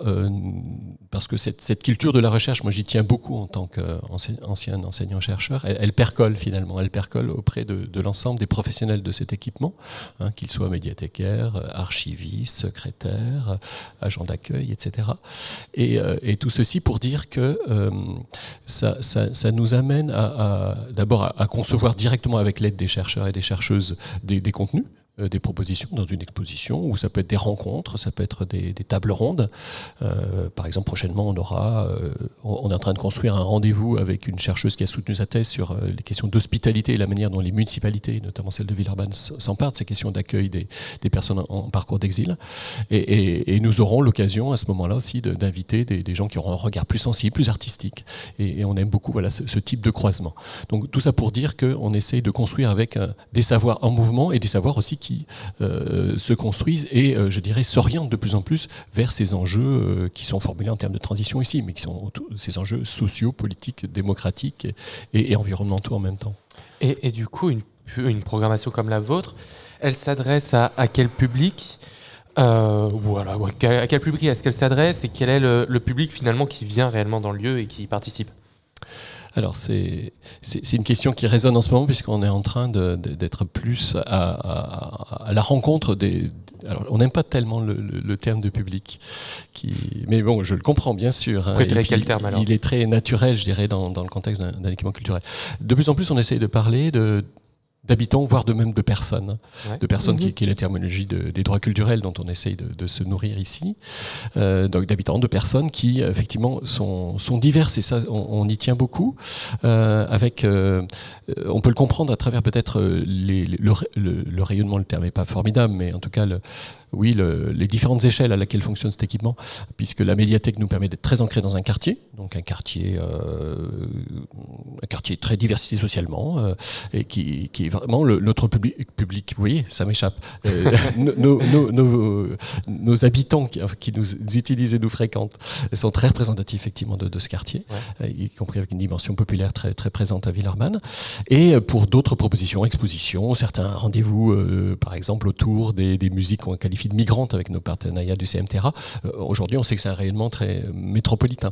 Voilà. Donc à chaque fois, effectivement, on a, on a des, des personnes qui, se, qui, euh, qui, qui sont, si on diversifié socialement, qui à certains moments se croisent. Et du coup, je- j'en profite pour dire que la semaine de l'Anthropocène, pour ça, est assez passionnante. Et on, on reviendra dessus juste Voilà. après. Et mais justement dans cette euh, dynamique donc de j'allais dire de public mais non pas de public Mmh. donc de personnes, comment est-ce qu'on fait évoluer, comment est-ce qu'on adapte une scénographie selon les types de personnes et les typologies de personnes qui viennent dans le lieu? Une scénographie au sens de l'exposition, plus largement Ouais. Alors, ah oui, c'est c'est une question qui, qui- qui est tout à fait intéressante. On a expérimenté, expérimenté l'an dernier un, un dispositif. Alors, le sujet s'y prêtait bien, puisqu'il s'agissait de, de- de- de mettre en, en questionnement la place des enfants dans la ville. À partir de, ce territoire-là, mais en, posant la question évidemment euh, euh, plus largement. Et, pour le coup, euh, la scénographie a été conçue, et les contenus d'ailleurs, avec la mobilisation de trois classes. Euh, primaire, collège, euh, qui ont fait des ateliers, qui ont travaillé en amont et qui ont euh, permis de penser à une scénographie très euh, immersive, un peu esprit livre pop-up, avec beaucoup de choses en relief, et puis des contenus qui sont très proches des paroles, des paroles d'enfants. Ça, ça, ça a remarquablement bien fonctionné, dans le sens où cette exposition a attiré pas mal de monde. Alors, il y avait l'effet euh, Capitale française de la culture, c'est vrai, mais on s'est dit, on tient quelque chose d'important, euh, cette idée qu'on puisse venir jouer euh, entre adultes et enfants, cette idée qu'on puisse partager voilà, des, réflexions sur les pratiques, en l'occurrence de la ville, hein, co- comment concrètement il y avait un jeu autour de comment on va à l'école. Est-ce qu'on y va à pied, en voiture, euh, etc., etc. Combien de temps ça prend? Qu'est-ce que ça produit aussi comme gaz à effet de serre, ainsi de suite. Euh, voilà, donc on essaye de, de remobiliser. Les, les- les sujets s'y prêtent plus ou moins, mais dans, dans l'exposition actuelle, par exemple, il y a aussi un, un endroit de manipulation. Et ce qu'on adore, c'est quand il y a des, des- des- des parents, enfants, euh, grands-parents, petits-enfants qui viennent jouer, qui s'installent le samedi, euh, par exemple, pour euh, passer quelques moments dans cette expo. Et vous avez donc euh, mentionné votre préférence pour le terme habitant, cette volonté de s'inscrire dans les transitions de votre territoire, donc cet ancrage a une, forte importance sur vos activités. Et euh, je voulais vous demander du coup comment vous, se, se négocie au quotidien cette, cette idée de transition, de projection dans l'avenir quand on est aussi un centre d'archives et un centre de mémoire? Oui, alors du coup, là aussi, d'emblée, je ne fais que m'in- m'inscrire dans un projet qui est suffisamment fort pour euh, mériter d'être poursuivi et approfondi. Euh, d'emblée, cette idée, euh, elle est très simple, c'est que pour penser collectivement nos, la ville en train de se faire et, et- et son devenir, il faut savoir d'où l'on vient, très concrètement. Mhm. Donc là, une exposition sur, la présence de l'activité textile sur ce territoire est, essentielle. On voulait la faire depuis longtemps d'ailleurs, parce qu'on ne peut pas comprendre la ville urbaine d'aujourd'hui, et puis plein d'autres villes d'ailleurs, hein, euh, dans, la région. Qui, sans, avoir euh, effectivement cette, prise de conscience que euh, la ville s'est construite très concrètement par euh, la délocalisation depuis Lyon d'activités textiles, euh, dans un premier temps euh, de niveau artisanal avec une faible emprise spatiale et de plus en plus à la fin du 19e siècle avec des grandes emprises qui, ont considérablement transformé, artificialisé, pollué, etc. ce territoire. Voilà. Et c'est à partir de tout ça que, l'on peut euh, aussi euh, inviter des, habitants et habitantes à euh, se projeter sur euh, ce que pourrait être euh, euh, une ville vivable dans le contexte qui est le nôtre dans les décennies qui viennent. Par exemple, est-ce qu'il faut se saisir de cet héritage, en tout cas de ce qu'il en reste d'anciennes emprises industrielles pour, je intensifier la présence du végétal dans, cette ville? Est-ce qu'il faut malgré tout quand même ne pas jeter comme du déchet ces anciennes constructions, ces anciennes bâtisses qui ont bien des vertus et qui pour certaines mériteraient d'être reconverties et, inscrites dans la durée pour euh, économiser tout simplement cette énergie grise qui, est présente dans, les bâtiments. Voilà, nous c'est des questions qu'on pose euh, en, se saisissant à la fois de, cette histoire, de, ce que les gens euh, en ont connu et peuvent nous en raconter d'ailleurs, et euh, par rapport à, des questionnements qu'on situe euh, du côté des patrimoines au sens de, ressources, de ressources non renouvelables, euh, qui méritent d'être considérées comme telles et remobilisées euh, dans le, contexte de la fabrique urbaine euh, actuelle et de, demain. Et tout à l'heure, donc on parlait du festival à l'école de l'Anthropocène. C'est quoi l'intérêt pour un lieu comme le RIS d'accueillir un événement comme celui-ci? Et plus globalement, comment est-ce que vous travaillez sur votre programmation extérieure? Euh, provocation extérieure dans le contexte de cette semaine-là Dans le contexte de cette semaine-là, Ouais, mais plus globalement, comment est-ce que vous travaillez sur les événements que vous accueillez? D'accord. Euh, alors, alors, accueillir, euh, on aime bien. D'abord, ça fait partie de nos missions hein, d'équipement public. Donc, on, on est très à l'écoute de, de tout un tas de, de sollicitations qui vont du, du simple prêt de salle, comme on dit. hein. Voilà, on a besoin d'une salle pour faire, euh, je sais pas, du, de l'apprentissage du, du français langue étrangère, comme ça se fait en ce moment, jusqu'à euh, des choses qui sont plus dans, de l'ordre de la co-construction et plus impactant, évidemment, pour notre fonctionnement. Et, et là- et de ce point de vue-là, euh, cette semaine festivalière euh, en est un, un exemple un petit peu, euh, comment dire, euh, extrême dans le sens de l'ambition finalement de, à la fois des, porteurs du projet et puis euh, de, de, la manière dont on, cherche à les accueillir. Euh, euh, alors, comment, comment ça... ça euh, d'abord, quel effet ça, produit et comment moi je, le perçois? Alors d'abord, c'est une chance. hein. C'est vraiment clairement une, euh, une chance, une opportunité euh, assez, assez extraordinaire. Donc c'est la deuxième édition, euh, d'avoir des propositions pour des, habitants et habitantes qui nous connaissent, euh, voilà, que nous, nous n'aurions évidemment pas pu euh, proposer ici. Donc c'est des rencontres assez extraordinaires, de, de, de croiser un de- de- d'entendre parler, de, euh, c'est un des, moments qui m'a marqué de performance versus robustesse, euh, ainsi de suite. Donc c'est une chance pour, euh, pour nous qui accueillons, c'est une chance pour les, personnes qu'on accueille régulièrement, qui, qui ont croisé cette ambiance. Certaines ont pu euh, à certains moments en profiter, glisser une tête, voire plus. Euh, donc de ce point de vue-là, c'est vraiment une, une très belle Puis on, se connaît avec cette équipe, ça c'est important. Et là j'en viens finalement à notre manière de, travailler les, partenariats, mais ça n'a rien d'original. C'est que euh, on travaille bien avec euh, tous ces partenaires euh, culturel au sens très large sur le territoire et sur la métropole. Euh, quand on se connaît bien, quand on, on connaît les, fonctionnements des uns et des autres qui peuvent être sur des rythmes très variés. Là, on est sur un rythme très intensif, mais euh, du coup, ça se passe extrêmement bien parce que euh, y a eu cette compréhension de nos hôtes, de la manière dont fonctionne un équipement culturel au quotidien, qui, et ils se sont logés dans les espaces temps de manière tout à fait sensible et, et, attentionnée. Donc euh, voilà, une très belle, très belle expérience. Et puis moi, j'adore les ambiances festivalières comme celle-là. Vincent Véchon, merci de cet entretien et merci encore de votre accueil. Merci et à nous vous. invitons nos auditeurs à venir visiter l'exposition Ça se trame à Villeurbanne, ouverte jusqu'au 30 septembre au RIS. Donc, bonne journée et à bientôt. Radio à l'école de l'Anthropocène. La machine a suscité des idées.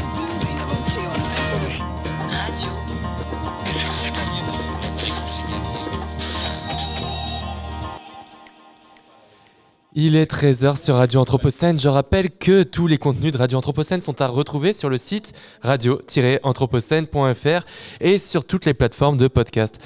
Nous retrouvons maintenant les étudiants du Master Aube de l'Université Lyon 1 pour un entretien de présentation des cours publics de l'école urbaine de Lyon. Et on commence avec David Lafleuriel et Charlotte Mignana qui ont enregistré un entretien avec Olivier Amand sur son cours Inversion, naviguer à contre-courant dans un monde incertain. Radio Anthropocène. Bonjour à toutes et à tous, nous sommes sur Radio Anthropocène pour notre série d'entretiens dédiée aux cours publics de l'école urbaine de Lyon. Pour présenter l'invité du jour, laissez-moi vous conter une courte fable darwinienne où deux gazelles broutent dans la savane africaine quand soudain un lion affamé surgit. Euh, affolée, la première gazelle dit à l'autre Jamais nous ne pourrons courir plus vite que lui. Signe que la seconde lui répond Pour lui échapper, il me suffit de courir plus vite que toi. Qui dit fable dit morale, alors est-ce que la morale de cette histoire est qu'il faut faire le choix de la sous-optimalité?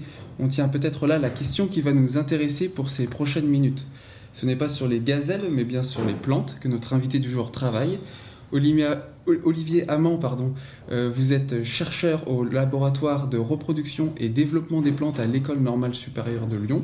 Vous avez publié de nombreux articles scientifiques à la frontière entre biologie, physique et modélisation informatique, notamment sur la forme des plantes et la biophysique associée. Et aujourd'hui, vous êtes là pour nous parler de ce que vos recherches sur les plantes nous disent de l'Anthropocène. Bonjour Olivier Amand. Bonjour. Alors, euh, commençons euh, tout de suite. Euh, première question. Euh, dans notre monde en perpétuel changement, qu'est-ce qui permet aux plantes, aux espèces de plantes que vous étudiez, de persister dans le monde? Alors, moi, du coup, dans, mon travail sur les plantes, je travaille vraiment sur une plante modèle. Donc, j'ai pas une grosse, une grosse connaissance de la diversité des plantes. C'est plutôt les mécanismes fondamentaux, plutôt moléculaires, plutôt cellulaires, physiologiques, biophysiques, d'une plante modèle qui est euh, conservée chez toutes les plantes. Mais en fait, ce qu'on trouve, c'est que dans un monde fluctuant, dans un monde changeant, euh, les plantes en fait ont développé euh, des stratégies d'adaptation et voire même plus d'adaptabilité. C'est-à-dire qu'elles sont tout le temps capables euh, de s'adapter à l'imprévisible. Et ça, c'est euh, bah, c'est là qu'il y a des leçons pour nous, évidemment, à apprendre dans un monde fluctuant. Mais c'est assez fascinant, en fait. hein. On, se- on se rend compte que les, euh, les plantes font des choses qu'on pourrait croire euh, inutiles. euh, des, des racines en trop, euh, des, des feuilles en trop, enfin, je sais pas, voilà, des- beaucoup de gâchis, etc. Et en fait, on se rend compte que tout ça, bah, finalement, euh, ça sert euh, le- la communauté, euh, l'écosystème, euh, les cycles la nature, etc. Donc, en fait, juste ça, déjà, c'est une adaptation à un monde fluctuant. D'accord, très bien. Et euh, du coup, à quel point ces observations euh, faites sur du coup votre modèle biologique euh, sont extrapolables au reste du vivant et donc à l'homme, c'est-à-dire est-ce qu'on l'observe dans plusieurs taxons ou plusieurs groupes et est-ce que c'est un mécanisme qui se répète euh Oui, alors c'est ça qui est, euh, qui est extraordinaire. Alors, c'est, un petit peu l'intérêt de descendre à l'échelle euh, moléculaire et cellulaire, c'est qu'on tombe sur des mécanismes qui sont plus facilement conservés euh, dans tous les règnes. Et donc en fait, ce que je raconte dans mes cours publics sur l'adaptabilité du vivant, euh, sa résilience, sa robustesse, sa sous-optimalité, c'est conservé chez les bactéries, chez les archées, chez les champignons, chez les plantes, chez les animaux, absolument partout. Euh, les cellules de votre corps fonctionnent comme ça. Elles, sont, euh, elles vont plutôt contre la performance pour créer de l'adaptabilité. Et ça, c'est très conservé. D'accord. Et juste pe- petite question de curiosité, votre modèle du coup sur lequel vous travaillez Ah oui, je l'ai euh, pas dit, euh, c'est la plante Arabidopsis thaliana, Ah. donc la fameuse arabette des dames, qui est un petit peu la, la souris de tous les labos qui travaillent sur les plantes, quoi, ou la drosophile, l'équivalent, hein, le, le modèle planétaire de la plante. D'accord, très bien. Euh, euh, donc du coup, euh, enchaînons. Troisième question. À quel point... Pardon. Excusez-moi. En quoi vous y voyez, donc du coup, dans, le cadre de l'école de l'Anthropocène, si, on, revient un peu plus sur des questions liées à, l'Anthropocène, en quoi est-ce que l'on pourrait voir un parallèle entre les, mécanismes que vous mettez en évidence dans le vivant et euh, les, euh, les mécanismes qui, euh, qui, qui sous-tendent notre système socio-économique Mhm. Alors c'est là que c'est intéressant, enfin pour moi en tout cas, c'est qu'en en, creusant euh, dans la biologie, en fait, on trouve tous ces mécanismes, tous ces principes euh, de résilience, de robustesse, euh, d'adaptabilité, comme, comme j'ai dit. Et en fait, quand on compare à nos systèmes socio-économiques, eh ben, on les trouve extrêmement fragiles, extrêmement vulnérables. Euh, la crise Covid a été un exemple vraiment euh, très clair. Le, système s'est arrêté d'un seul coup. euh, on n'avait plus accès à des, médicaments, enfin encore aujourd'hui d'ailleurs, hein, de Iprane, des antibiotiques. Donc on se rend compte que le système socio-économique qu'on a inventé, qu'on a créé, c'est un peu une fiction en fait. C'est la fiction de la stabilité. Mais en fait, c'est une stabilité euh, locale à court terme qui crée de l'instabilité à long terme. Et c'est là qu'il va falloir qu'on change les choses, quoi, forcément.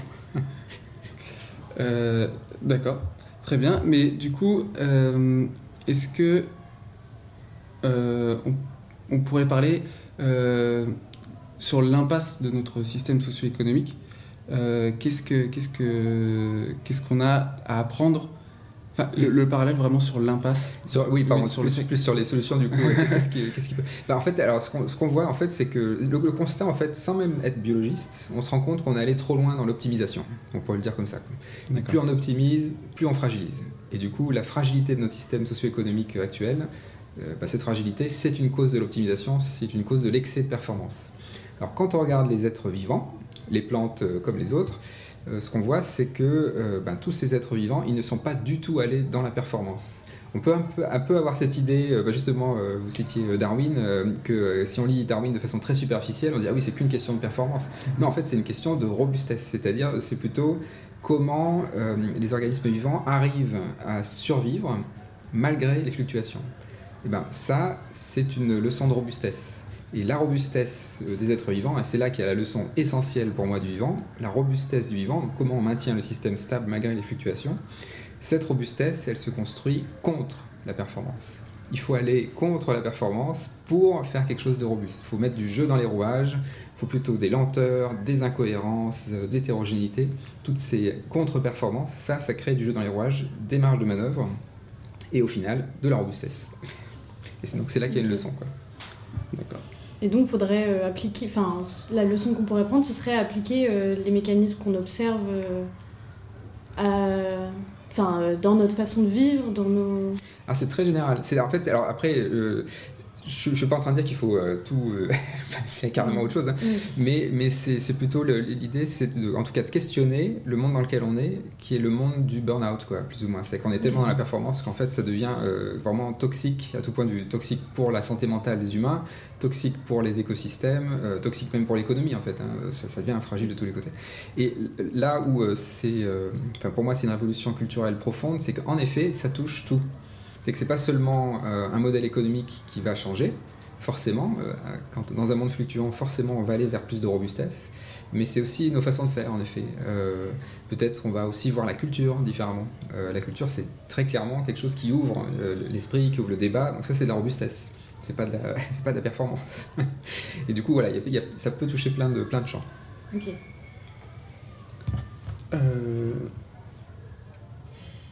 Très bien, Pa- pardon. Euh, et, euh, mais du coup, euh, si je comprends bien, actuellement, on serait du coup dans, dans- dans- dans un système socio-économique qui prônerait ce, cette, cette performance. Mais qu'est-ce qui empêcherait, mettons, on pourrait imaginer une société hypothétique dans laquelle où, euh, on, on ne mettrait plus le progrès pour le progrès, on, le on arrêterait de valoriser ça. Qu'est-ce qui empêcherait, est-ce ou plutôt, est-ce qu'il n'y aurait pas un risque euh, que, le, que des tricheurs puissent émerger et revenir et nous faire rebasculer dans les travers de la société dans laquelle Ah, on bien est? sûr, ça, c'est- en plus on peut toujours tout récupérer, hein, donc tout, tout- tout est possible. Euh, alors ce que j'ai envie de dire, c'est que si le système est réellement robuste, il peut s'accommoder de quelques fraudeurs.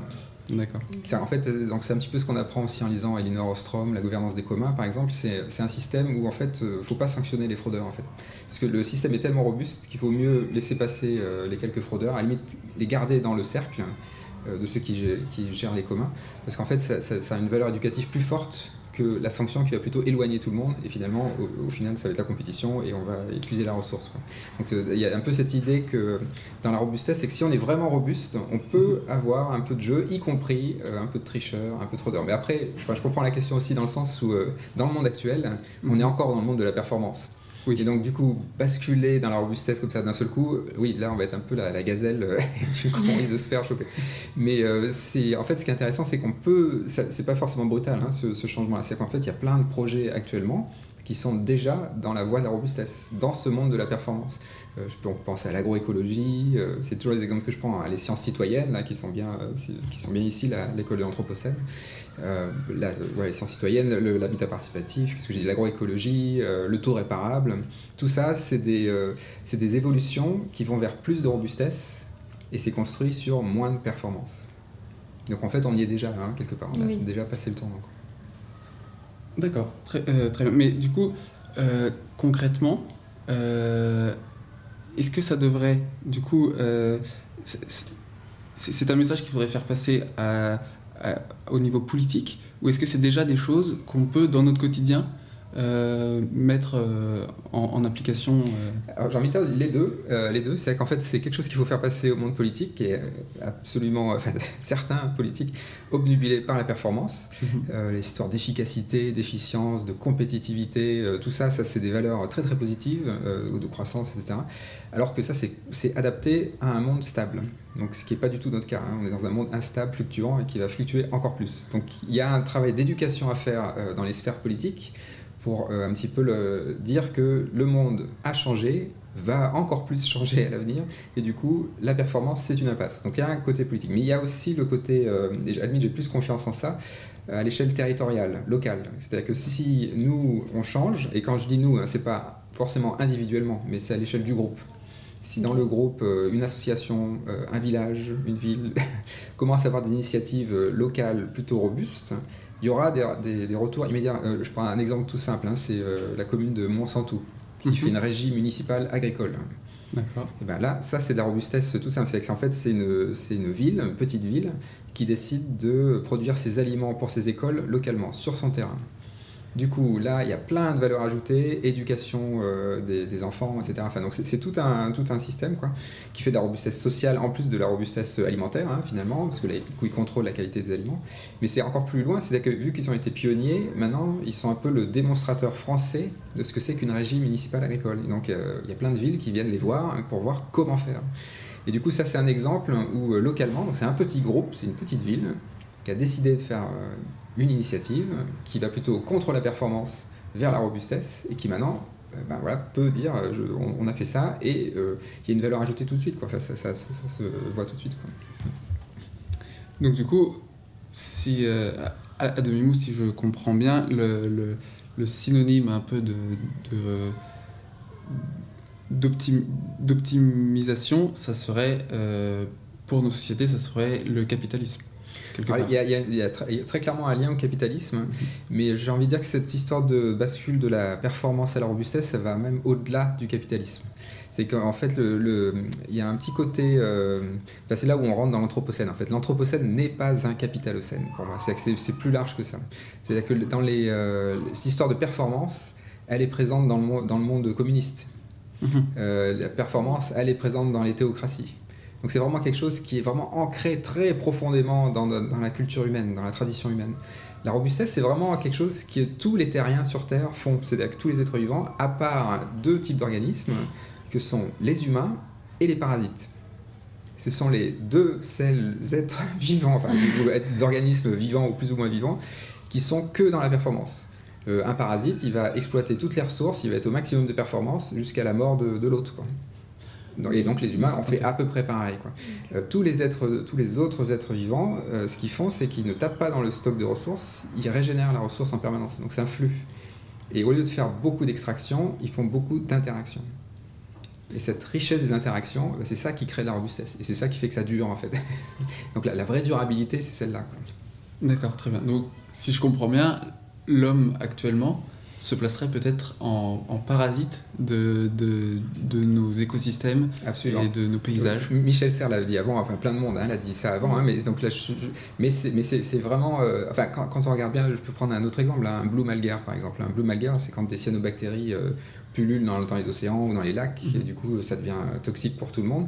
Euh, pourquoi ils pullulent? Bah, Parce qu'il y a d'un seul coup la bonne température, plein de nutriments. Du coup, allez, on y va, ça performe à fond là, mais du coup, de pauvreté génétique, il n'y a plus d'interaction, c'est c'est un clone, quoi, grosso modo. hein. Et du coup, ben, tout le monde est en compétition pour la même euh, ressource. Donc, tant que la ressource est abondante, ça marche très très bien. hein. Donc, ça, c'est les 30 glorieuses, quoi. Et puis, quand la ressource n'est plus abondante, ben, ça collapse, hein, forcément, quoi. Donc, euh, avant que ça collapse, c'est bien de prendre le tournant vers la robustesse. quoi. Ok. Donc ce serait euh, peut-être maintenant qu'il faudrait que on se Ah. tourne vers. euh, Faire ça exactement vers la robustesse. Ben, en fait, on le fait déjà. C'est ça qui est bien. C'est que, Oui. en fait, quand on regarde bien les signaux faibles du monde qui vient, là, je, peux, je peux citer l'agroécologie, par exemple, qui est, qui est en plein développement, et il n'y aura pas de retour en arrière. Donc, c'est la- l'agriculture intensive, qui est vraiment l'agriculture de la performance euh, typique, quoi. Euh, ça va pas durer. Il, il reste une vingtaine de récoltes hein, euh, sur ce modèle-là. hein. Il y aura des problèmes de pétrole, il y aura des problèmes d'eau, des problèmes de pesticides, donc d'acceptabilité, etc. Donc c'est terminé ce modèle-là. C'est juste qu'il va, il est obsolète, mais il est encore là, euh, mais il est sur la fin. là. Donc en fait, on est déjà en train de construire le, le monde d'après. C'est ça qui est plus, c'est plus engageant quand même. Oui, c'est très optimiste. Quand vous dites euh, il reste une vingtaine de récoltes, c'est-à-dire une vingtaine de saisons? Ouais, c'est ça. hein. Ouais, alors c'est, en fait, si on regarde bien, hein, c'est le, le- si on prend le pic de phosphate, hein, par exemple. Phosphate, hein, c'est un, un engrais- un des deux engrais vraiment essentiels pour l'agriculture intensive. Ça, ça dépend pas de l'azote de l'air, ça dépend du, de carrières de phosphate. Le- les carrières de phosphate, où est-ce qu'elles sont? Elles sont essentiellement au Maroc. Il y en a un petit peu en Tunisie, un petit peu, euh, il y en a pas mal en Chine encore, euh, voilà, il y a quelques endroits comme ça. Mais le stock de phosphate, si on suit le, le Geological Survey de- des États-Unis, là, il, prévoit un pic de phosphate en 2040. Une population qui augmente, un pic de phosphate en 2040. Ça va être compliqué. En plus, si tout le phosphate est au Maroc, enfin l'essentiel du phosphate est au Maroc, il suffit que le Maroc décide de fermer la frontière, là c'est une fragilité géopolitique énorme. Donc de toute façon, si on prend juste le phosphate, mais si on prend l'exemple euh, de l'eau, vous avez vu le Pakistan qui s'est transformé en rivière euh, il y a- quelques mois, il y a des tas de terrains qui seront plus euh, arables. Donc de toute façon, euh, c'est terminé cette histoire de faut vraiment falloir préserver les sols, faire de l'agroforesterie, enfin c'est tout un, autre, modèle. Mais on y est, hein, ça commence. Donc, quelque part, la, robustesse, ça serait tendre, euh, arrêter le mythe de la croissance et euh, embrasser euh, la, la- la décroissance.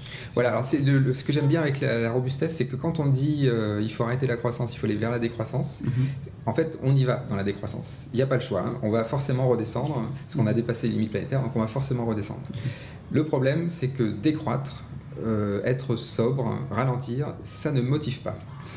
Il n'y a personne qui veut décroître, il n'y a personne qui veut ralentir, et au fond, il y a pour moi peu de gens qui veulent être sobres réellement. quoi. Ce que j'aime bien dans la robustesse, c'est que c'est quelque chose qui est positif. C'est-à-dire qu'en fait, c'est la solution opérationnelle pour durer. Et du coup, si on est robuste, de toute façon, on fait de la décroissance. Mais du coup, on le dit pas comme ça. C'est Oui. c'est pas de la manipulation, hein. c'est juste dire je, fais- je construis ma robustesse. Si vraiment je suis sérieux, en- si je veux vraiment faire de la, robustesse de façon sérieuse, il faut que j'aille contre la performance. Mais je comprends pourquoi je vais contre la performance. C'est pas juste pour décroître et euh, bah, vivre avec une bougie, comme le dirait l'autre. c'est plutôt pour construire autre chose, le monde robuste de demain. quoi. Ok. D'accord. Ça permet de rendre un peu plus euh, sexy, je pourrais dire, euh, le, la décroissance, c'est ce qu'on veut. Ok. Exactement. Enfin, en tout cas, ça la rend euh, surtout opérationnelle. Le- la, la décroissance, il y a vraiment un blocage. Quoi. C'est-à-dire que le, le- euh, je pense qu'il y a peu de gens qui vraiment veulent s'engager dans la décroissance. Même si, comme je disais, on va de toute façon y aller. Mais avec la robustesse, voilà, ça permet de. Mais comme tu dis, oui, c'est de, de dire oui, que c'est sexy. quoi. oui, ça permet de, de- Ok. Eh ben, euh, super.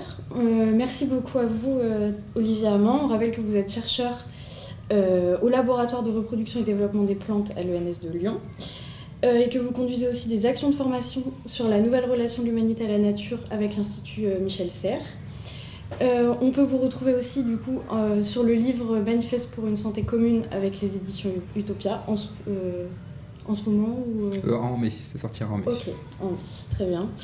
Euh, merci à toutes et à toutes de nous avoir suivis. Vous pouvez retrouver cet entretien en replay sur radio-anthropocène.fr et sur toutes les plateformes de euh, podcasts. Radio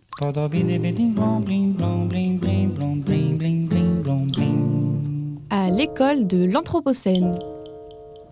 Et place à une lecture anthropocène. Lou Herman lit Les enfants sauvages de Louis Nora. Lectures anthropocènes.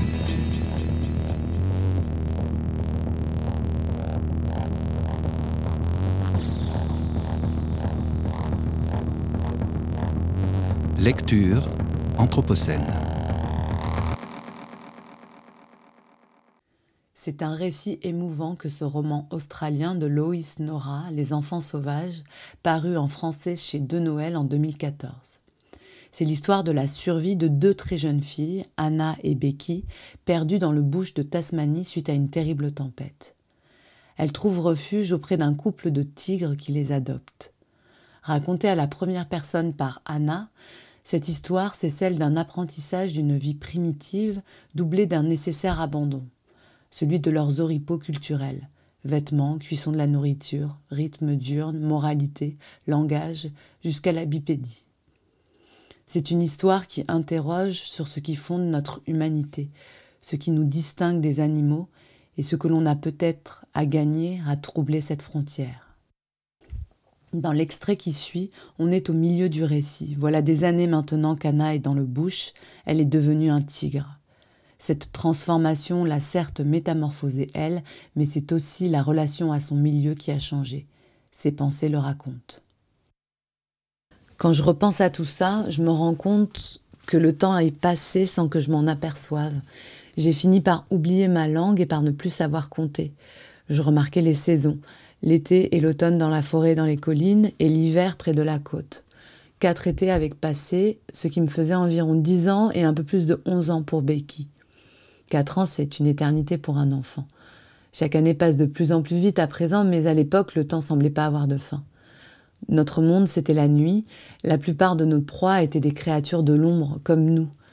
Parfois, la nuit, on avait l'impression que tout le bouche bourdonnait. Ça grattait, ça chassait, ça farfouillait, ça se battait. Il y avait des reniflements, des aboiements, des cliquetis émis par des bandicoots agonisants, des Daiserus, des souris, des lapins, des Donards, des opossums, des paddymelons, des wombats, des anticainus, des potorous et des rats kangourous. C'était peut-être un monde invisible aux yeux des humains, mais pour Becky et moi, il n'avait plus de secret. Je savais interpréter chaque silhouette, chaque ombre, même si l'animal était très rapide. Le jour, les animaux se cachaient dans leurs terriers au creux des arbres. La nuit, tout revenait à la vie. J'ai appris quelle baie était comestible en observant celle que mangeaient Dave et Corinna, et la plupart du temps, elle n'avait pas de mauvais effets sur moi. Par contre, il y avait une sorte de cerise qu'ils pouvaient manger à satiété alors que Becky et moi, on les vomissait. Il y avait un genre de baie aussi tellement poivré qu'une fois j'ai dû boire de l'eau pendant deux jours pour me rafraîchir la gorge. Les baies blanches et violettes étaient bonnes à manger. On attrapait à main nue d'énormes écrevisses dans les cours d'eau. Quand on n'arrivait pas à trouver nos proies habituelles, on chassait des rats. Ils étaient savoureux. On mangeait aussi des champignons qui ressemblaient à des balles de tennis blanches et d'autres en forme d'oreilles qui poussent sur les arbres.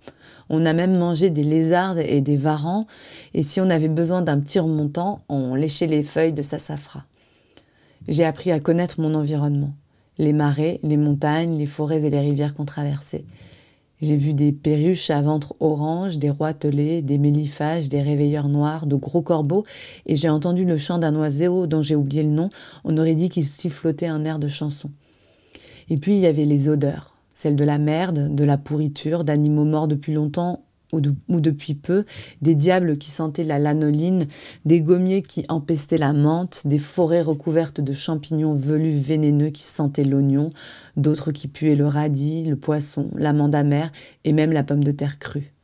Il y avait des champignons particuliers qui brillaient dans la nuit comme des centaines de minuscules lanternes. L'été, les tourbières et les marais se coloraient de fleurs rouges et les forêts étaient tapissées de pétales blancs des gommiers et d'arbustes en fleurs. Il y avait tellement de mimosas que le paysage était jaune comme si quelqu'un l'avait peint pendant la nuit. Des œufs fraises, des calistémons jaunes et des fleurs bleues parsemaient le paysage aussi loin que portait mon regard. Il fallait de l'expérience pour repérer un sol instable et même Dave et Corinna n'étaient jamais sûrs à 100% que le sol couvert de mousse sur lequel on marchait n'allait pas se dérober sous nos pieds. On pense marcher sur la terre ferme, mais elle peut vous avaler, comme Becky en avait fait l'expérience.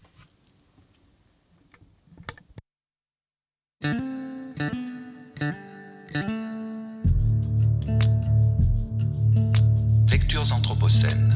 Lecture anthropocène.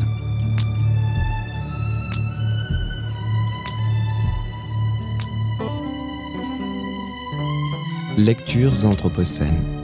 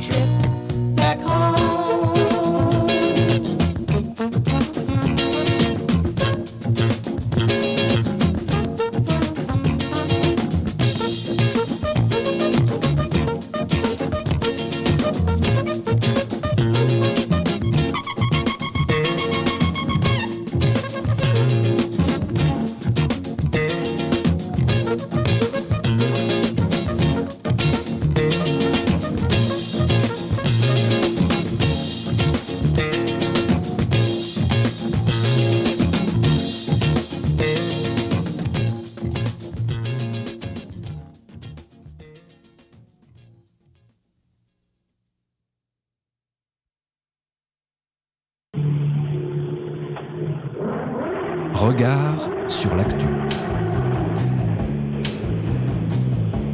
Regard sur l'actualité à l'aune de l'Anthropocène.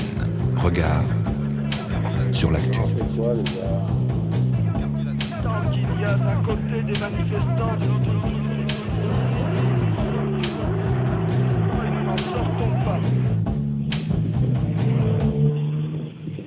Et c'est à Emma Novel et François de Gasperi de s'installer derrière les micros pour le coup d'œil sur l'actu de Catherine Prudhomme.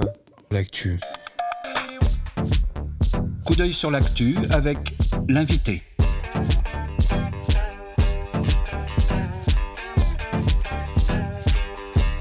Coup d'œil sur l'actu avec l'invité. L'invité des regards. Et vous êtes bien dans l'émission Regard sur l'actualité. Aujourd'hui, nous sommes avec Catherine Prudhomme. Bonjour Catherine Prudhomme. Bonjour. Alors Catherine Prudhomme, vous êtes directrice de l'Institut régional d'administration de Lyon depuis 2021. Vous étiez auparavant chargée de mission bassin développement durable environnement au sein de la préfecture euh, Auvergne-Rhône-Alpes. Au cours de, de votre carrière, pardon, vous avez également été directrice des formations initiales au sein de l'ENTPE. Et nous aimerions revenir aujourd'hui euh, sur euh, le rôle que vous avez en tant que dirigeante d'un IRA. Alors déjà, les IRA, ça ne parle pas forcément à tout le monde. Est-ce que vous pourriez nous expliquer en quoi consistent les formations qui sont délivrées par les IRA, et les modalités d'accès? Absolument. Alors les IRA, c'est les instituts régionaux d'administration. Je pense que tout le monde connaît l'ENA, qui est devenu euh, depuis quelques mois l'INSP, l'Institut national du service public, qui forme les hauts fonctionnaires.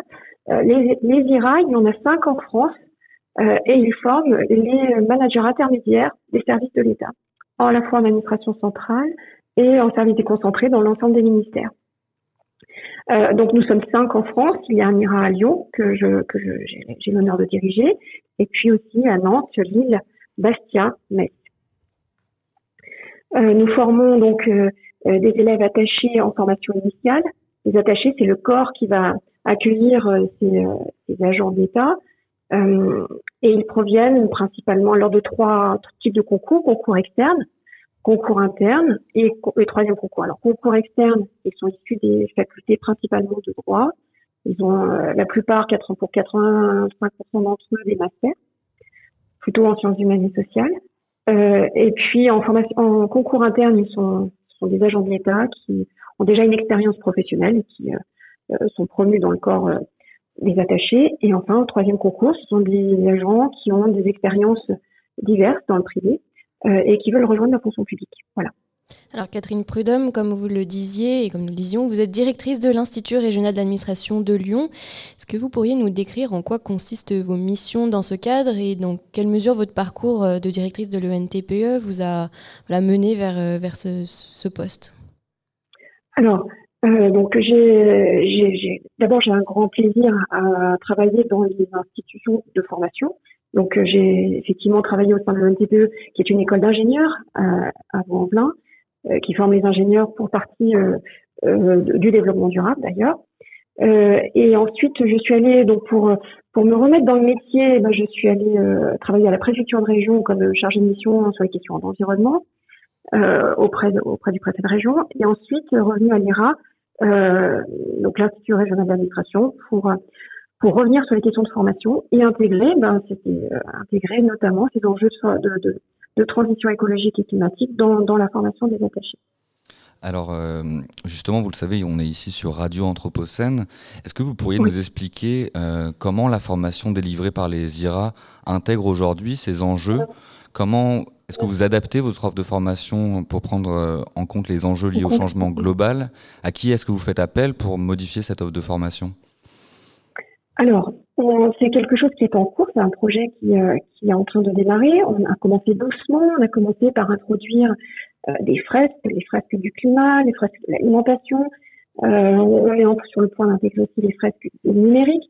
Là, on est sur un premier niveau de sensibilisation des, des futurs agents de l'État, donc à la fois en formation initiale et aussi en formation tout au long de la vie.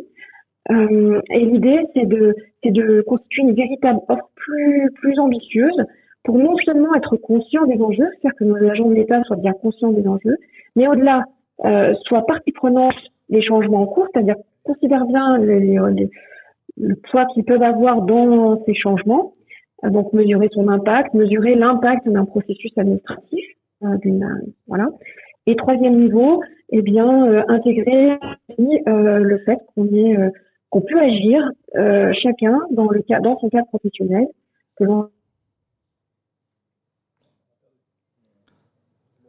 Je crois que nous rencontrons un petit problème technique. Nous venons de perdre Catherine Prudhomme, qui, je le rappelle, est euh, directrice de l'Institut régional d'administration de Lyon depuis 2021. Est-ce que vous nous entendez, Catherine Prudhomme? Non, il y a Thomas qui va relancer l'appel. Est-ce que Thomas, on mettrait pas une petite musique en attendant de la retrouver? Et on fait ça, une petite pause musicale et on retrouve tout de suite Catherine Prudhomme dans Regard sur l'actualité.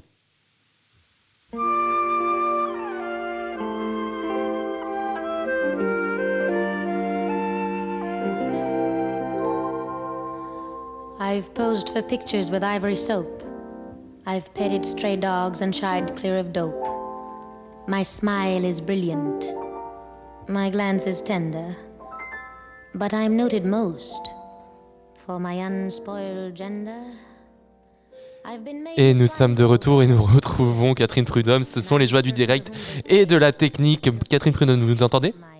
Oui, tout à fait. Excusez-moi, je sais pas si C'est des choses qui arrivent, il n'y a aucun souci.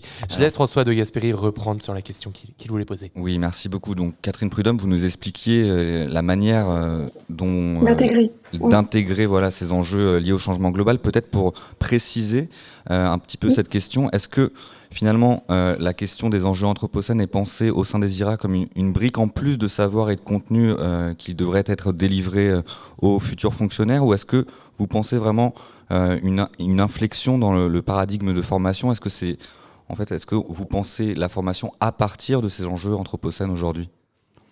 Oui, c'est du coup, plusieurs niveaux. Dans. Donc, oui, il faut, il faut revoir l'ensemble des formations pour qu'elles intègrent ces enjeux. Et quand je parlais de pratique professionnelle, ça veut dire qu'on rentre dans le cours euh, de conception budgétaire, comptable, et qu'on intègre ces dimensions à la source. Voilà, il ne s'agit pas de malheureusement, la, liaison est trop mauvaise avec Catherine Prudhomme. Nous nous excusons pour ce léger contretemps technique. Nous essaierons de, rappeler ou de, reprendre Catherine Prudhomme en, interview dans une autre émission, un autre jour, mais là, malheureusement, les, conditions techniques ne sont pas favorables. Euh, nous nous excusons, nous allons passer une petite euh, page musicale pour, euh, pour revenir juste après pour un entretien anthropocène.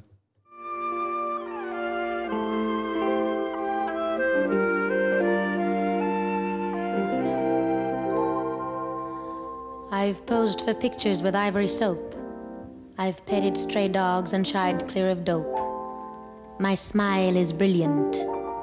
My glance is tender. But I'm noted most for my unspoiled gender. I've been made Miss Rheingold, though I never touch beer. And I'm the person to whom they say, You're sweet, my dear. The only etchings I've seen have been behind glass. And the closest I've been to a bar was at ballet class. Prim and proper. The girl who's never been cased. Well, I'm tired of being pure and not chaste. Et nous revenons en direct du RIS sur Radio Anthropocène pour un nouvel essai avec euh, Catherine Prudhomme que l'on a maintenant au téléphone et ça devrait mieux marcher normalement. Catherine Prudhomme, est-ce que vous nous entendez? Oui, tout à fait. Est-ce que vous m'entendez bien? Et ça marche beaucoup mieux. François, vas-y. Alors c'est parfait, on, on, on pose, on entre, on en- on- pardon, on- il y a un petit interlude musical qui nous fait très plaisir, mais on va revenir sur notre question. Euh, donc on parlait de la formation aux enjeux anthropocènes au sein de, de l'IRA et je vous, je vous demandais si, si la formation euh, à ces enjeux-là constituait une inversion de paradigme pour vous. Oui, oui, oui, tout à fait. C'est bien, il faut bien repenser l'ensemble des enseignements. Donc, c'est pas seulement euh, d'intégrer dans un programme de formation des enjeux et les greffer à une pratique courante, mais vraiment de transformer euh, chacun des, des modules d'enseignement pour qu'ils prennent en compte ces enjeux à la source. Voilà. Donc, on est bien dans euh, euh, le management en tant que tel. Quand, quand on enseigne le management, de prendre en compte ces enjeux-là, Euh, ça veut dire transformer les organisations, ça veut dire accompagner aussi. Euh, c'est des choses qu'on n'abordait pas forcément euh, sous cet angle-là euh, dans les cours euh, plus classiques. Et tout à l'heure, vous mentionniez euh, que vous recherchiez en fait que les, fonctionnaires que vous formiez soient conscients des enjeux. Mais est-ce qu'il y a aussi un basculement dans la demande en fait de la part des élèves, dans la demande de, formation qu'ils cherchent au sein des IRA Oui, oui, ils sont demandeurs. Alors, on a au sein des IRA aussi un axe de, formation non formalisé autour de l'engagement, de l'engagement citoyen. Et nos élèves ont créé un, un groupe, un club euh, d'engagés pour euh, l'écologie, des engagés pour l'écologie. Et ils mènent au sein de l'IRA même euh, des actions pour transformer nos pratiques notre notre mobilité, nos gestions des déchets, etc.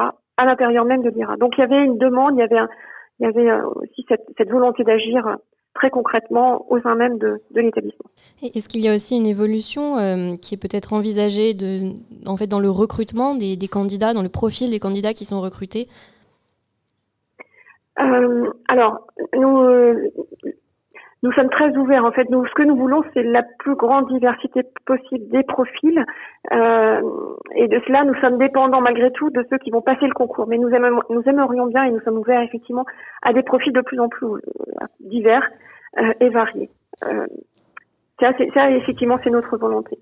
Et par rapport justement en fait à cette demande de, de formation des, des élèves qui peut aussi évoluer, euh, aujourd'hui en fait vers quel métier lié aux, aux problématiques euh, environnementales, sociétales, sociales peut-on euh, envisager en fait d'orienter ces, étudiants? Alors, sur les, par rapport aux postes qui sont destinés à occuper au sein de l'administration d'État, ils peuvent être chargés de mission en tant que tels et pouvoir porter ces enjeux en, dans, les organisations de l'État, mais ils vont occuper aussi des, des métiers de gestionnaire, de, comme je vous parlais, de, du budget, de comptabilité, et dans cela, euh, ils ont euh, des effets de levier, ils sont aussi acheteurs pour le compte de l'État, euh, ils passent des marchés, euh, et donc, dans tous ces éléments-là, il est très important qu'ils prennent en compte ces enjeux très directement. Et euh, si, si je ne m'abuse, je crois que les IRA proposent également une formation continue. Donc au-delà de la formation de ces nouveaux fonctionnaires, comment est-ce que vous, vous pensez euh, bah, l'adaptation également de, l'offre de programme pour ces, personnels, ces personnels qui sont déjà en fonction Alors là, on est en, relation avec tout un ensemble d'écosystèmes euh, de- d'organisation au sein de l'État. Euh, notre commanditaire sur cette question de formation euh, tout au long de la vie, c'est la PFRH, c'est la, plateforme régionale des ressources humaines. Donc, elle c'est une plateforme euh, sous la responsabilité du préfet de région. Euh, nous travaillons avec trois PFRH en France, euh, en Auvergne-Rhône-Alpes, en Bourgogne-Franche-Comté, en Val-de-Loire. Euh, c'est sur ces trois PFRH, qui sont nos commanditaires, on agrège les compétences des IRA, mais aussi euh, euh, du CMVRH, c'est le, le centre de valorisation des ressources humaines du ministère de la Transition écologique, euh, mais aussi la fonction publique territoriale avec le CNFPT. Donc en fait, il y a tout un écosystème qui se constitue autour euh, des plateformes de ressources humaines pilotées par la préfecture de région pour euh, réaliser ces cycles de formation euh, des agents de l'État. C'est quelque chose qui est en train de se mettre en place. On devrait aboutir en 2023 dans le premier programme euh, pour les, les pour les agents de l'État en, en poste. Voilà. Donc on travaille avec euh, le ministère de la Transition écologique. On constitue des clubs métiers.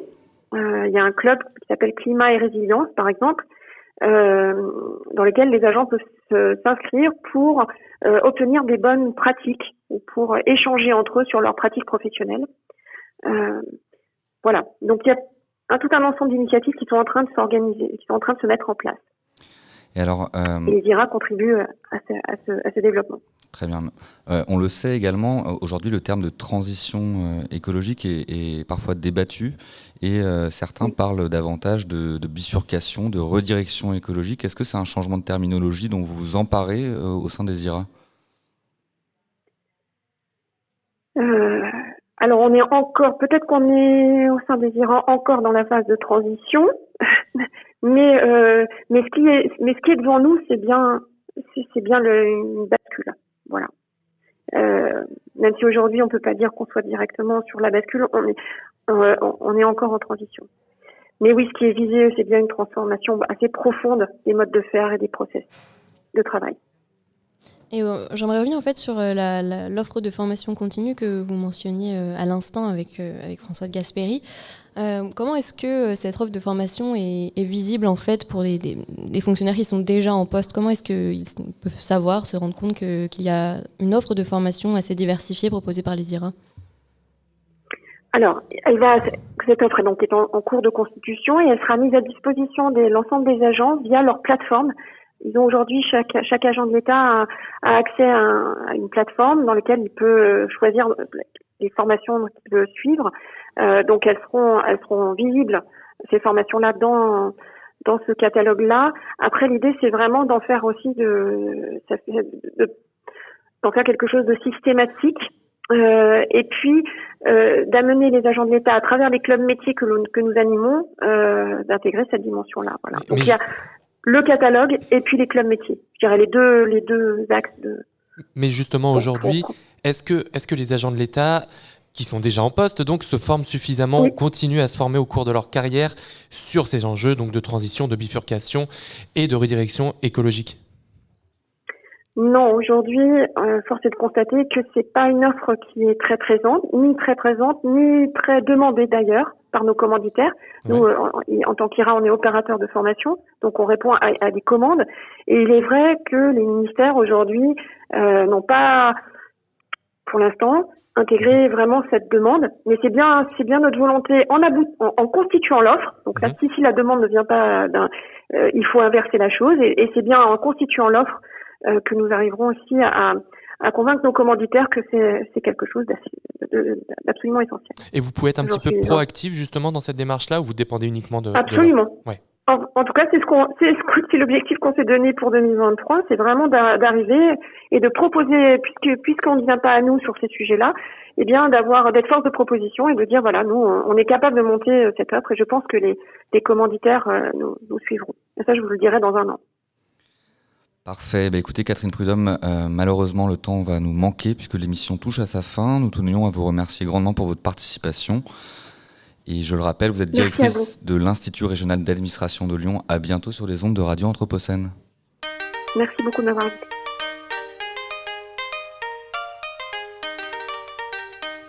Regard sur l'actu. Regard Anthropocène sur l'actualité.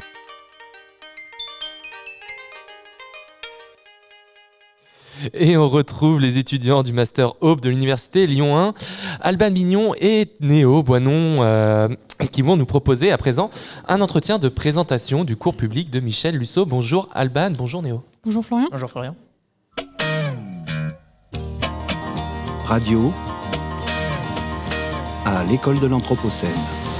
La machine a suscité des idées.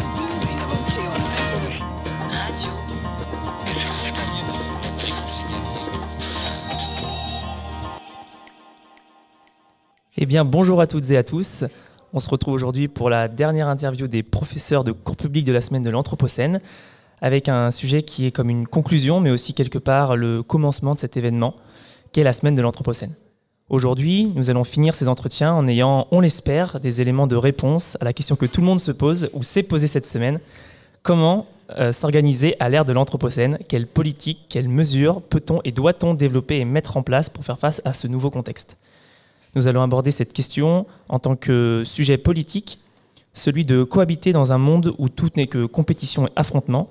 Et nous nous demanderons donc finalement sous quelle forme politique cette cohabitation peut-elle se mettre en place? Et pour répondre à cette question, nous accueillons Michel Lusso, qu'on pourrait ne même plus présenter, mais bon, on va le faire quand même. Michel Lusso, vous êtes géographe spécialisé en études urbaines, professeur à l'école normale supérieure de Lyon et directeur de l'école urbaine de Lyon. Ça fait long tout ça. Euh, votre cours traitera de l'attention que nous portons aux cohabitations anthropocènes, aux propositions pour une théorie politique du care spatial. Bonjour Michel Lusso. Bonjour. Alors, Michel Lusso, première question. Euh, on aurait besoin d'une petite précision sur euh, ce terme. C'est quoi le care spatial? Alors, le, le, le care est, est un mot qui vient, comme vous l'imaginez, du, du monde anglophone, qui, euh, dans le langage courant, euh, veut dire euh, prendre soin, mais qui m'intéresse parce qu'il a été travaillé comme un concept philosophique depuis maintenant une quarantaine ou une cinquantaine d'années, et plus particulièrement dans les 25 dernières années, par un certain nombre d'auteurs, et d'ailleurs plus fréquemment d'autrices, notamment deux, une sociologue et psychologue expérimentaliste qui s'appelle Carol Gilligan et une philosophe qui s'appelle John Tronto, et qui a été travaillé comme concept pour essayer de réfléchir à ce que pourrait être une société humaine et une société politique s'organisant autour non plus des valeurs de compétition, de performance, de rivalité, de domination des forts sur les faibles, mais plutôt s'organisant autour de la notion de care, qui, dans le travail de John Tronto, euh, est, une notion très générale, qui n'est pas simplement limitée à une réflexion sur des domaines particuliers de l'activité humaine, comme on l'a réduit trop souvent. Donc, ça n'est pas une philosophie qui, par exemple, euh, se contente d'essayer de réfléchir aux relations de soins avec des personnes affaiblies ou dépendantes ou des malades. C'est vraiment une philosophie générale. Et euh, chez John Tronto, care veut dire à la fois porter attention à autrui, on y reviendra avec une définition assez large de ce qu'est se porter attention, et avec un, autre versant, et, parfois on, on, ne fait pas suffisamment la différence d'ailleurs quand on traduit care trop rapidement en français, euh, prendre soin d'eux, porter attention à, prendre soin d'eux, étant en quelque sorte les deux côtés le revers et l'avers d'une même médaille qui serait celle de la théorie du care. Et ça fait donc plusieurs années maintenant que cette théorie philosophique m'intéresse en tant que géographe, aussi curieux que ça puisse paraître, puisque c'est assez rare euh, initialement que des personnes qui réfléchissent à l'organisation urbaine du monde contemporain s'emparent de, cette question. Ça m'intéresse parce que ça me permet de, de poursuivre une approche critique des formes prises par la mondialisation urbaine contemporaine. Très bien. Et selon vous, ça, vous avez peut-être déjà un peu répondu à la question, mais il y a peut-être d'autres éléments de réponse à apporter. En fait, on se demandait quelles devraient être les politiques sociales urbaines entreprises à l'ère de l'Anthropocène de façon à ce qu'elles soient les plus justes possibles pour tous les vivants.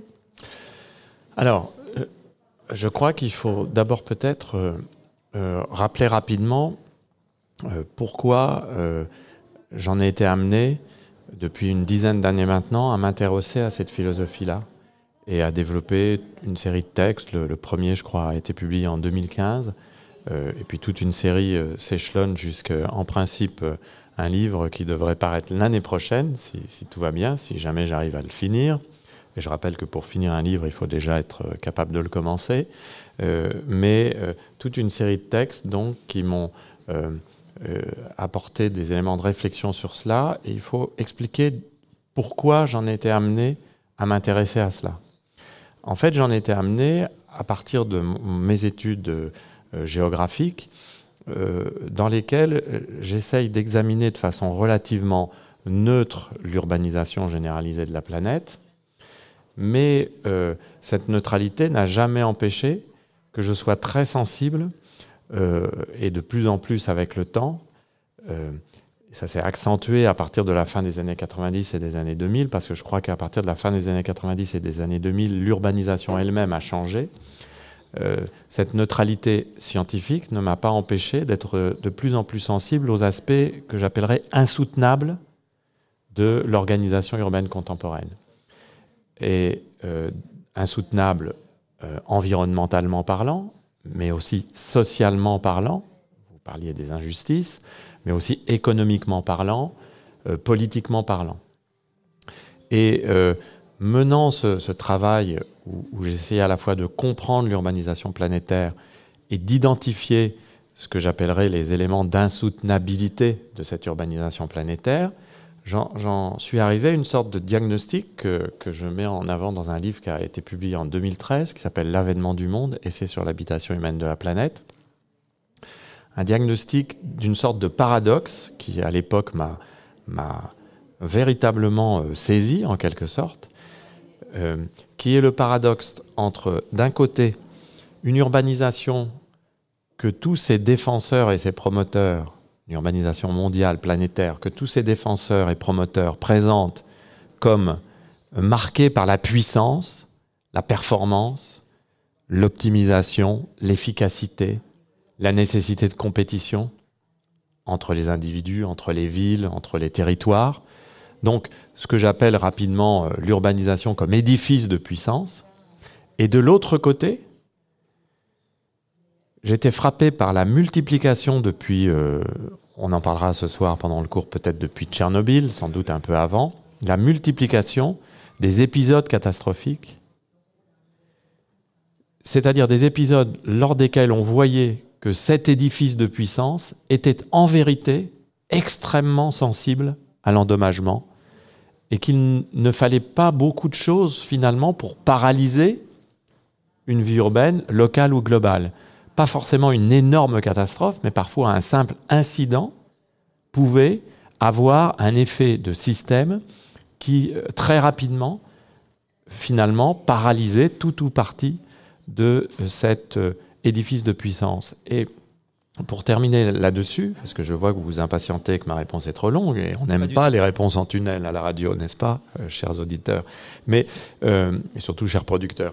Mais pour finir avec ça, il m'a semblé que la, la, pandémie de 2020 était peut-être euh, le dernier exemple, et, et peut-être l'exemple le plus parfait, de ce contraste entre un système globalisé dont tout le monde nous expliquait en 2019 qu'il était plus puissant que jamais, on avait des perspectives de croissance dans le transport aérien qui étaient absolument incroyables, des perspectives de croissance en économie, en tourisme, etc.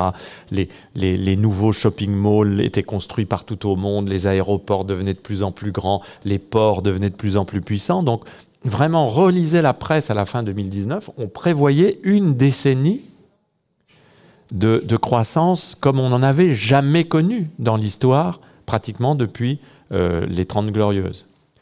Et en quelques semaines, mais vraiment quelques semaines, un premier cas, euh, le cas zéro, c'est décembre 2019 à Wuhan, les mesures de confinement arrivent en Europe en mars 2020. Euh, en quelques semaines, que voit-on?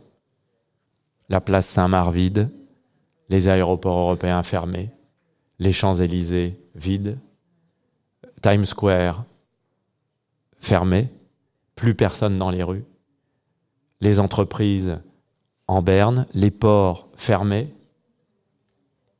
Et ça, j'ai trouvé que c'était extrêmement fort parce que là, nous avions une, chance d'observer, chaque euh, citoyen du monde avait une chance d'observer de manière presque expérimentale cet état de fait qui est ce paradoxe entre la puissance et la fragilité. Donc voilà mon point de départ. Après, euh, comment je passe de ce point de départ au Caire Eh bien, je ne doute pas que vous aurez une question à me poser à ce sujet. Alors, euh, sans faire de chauvinisme, euh, on rappelle quand même qu'on est à Villeurbanne, dans la métropole lyonnaise. Et après tout ce que vous venez de nous expliquer, est-ce que vous trouvez que cette métropole est en quelque sorte un, bon sujet de recherche, ou, du moins une sorte de cas d'école que vous, puissiez bien étudier pour le spécialiste en urbanisme que vous êtes?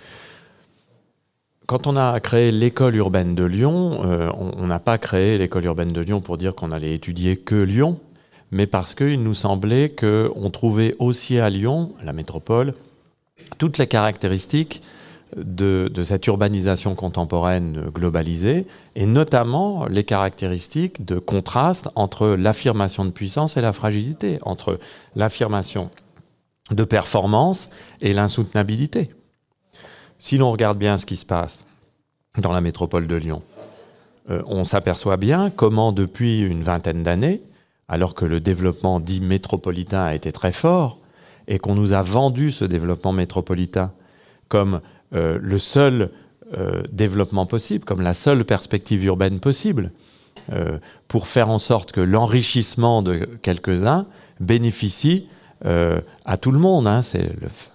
Fameux trickle down, hein, la fameuse idéologie du ruissellement, hein, où lorsqu'on enrichit les riches, eh finalement les pauvres voient tomber sur eux en pluie dorée hein, l'argent que, les riches ont gagné. Mais sauf que le trickle down, c'est un des plus incroyables mythes économiques, et l'économie est une science où il y a beaucoup de mythes, c'est un, des plus incroyables mythes économiques que l'on a fait euh, accepté au plus grand nombre, qu'on a présenté comme une vérité incontestable, alors qu'il n'a jamais été démontré.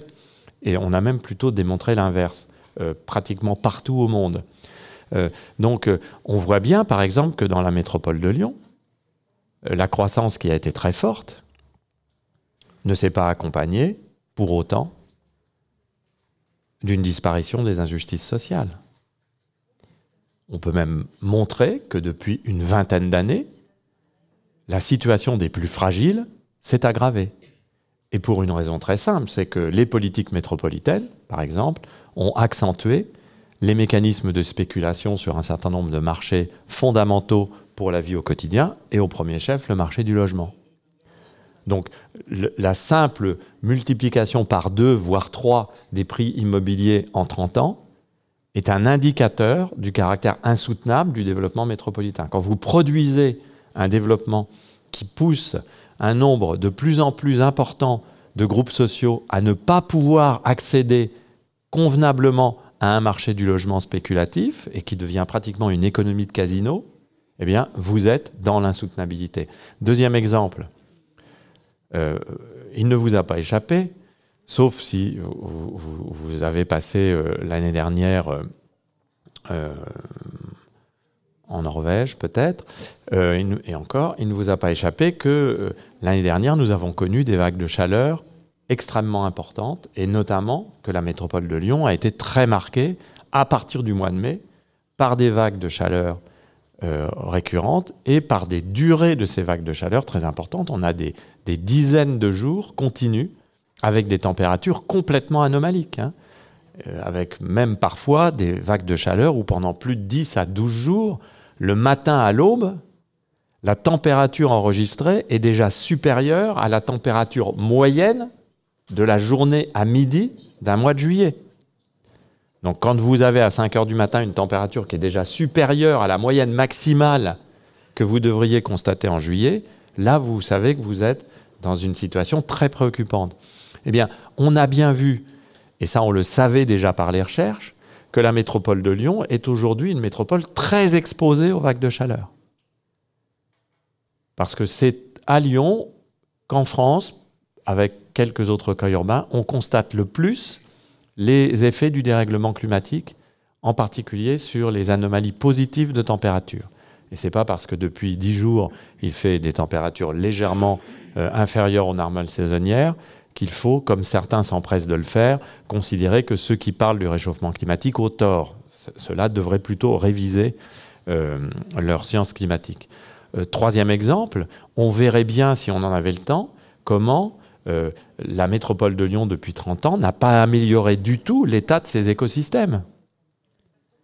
Et qu'il y a également de grandes préoccupations autour de la question de la gestion de la ressource en eau. Mais on pourrait aussi bien montrer comment la métropole de Lyon est aussi une métropole très sensible aux incidents, aux accidents, et nous n'en avons pas encore connu, possiblement aux catastrophes. Même si une vague de chaleur, pour moi, est un épisode catastrophique. Mais euh, regardez, euh, sans vouloir être cruel, la fragilité du réseau de transport public au moindre incident. Regardez comment il est facile de faire dysfonctionner le deuxième réseau de transport public français. Hein, La métropole de Lyon, c'est le deuxième réseau de transport public en France, après celui de la RATP, SNCF en Ile-de-France.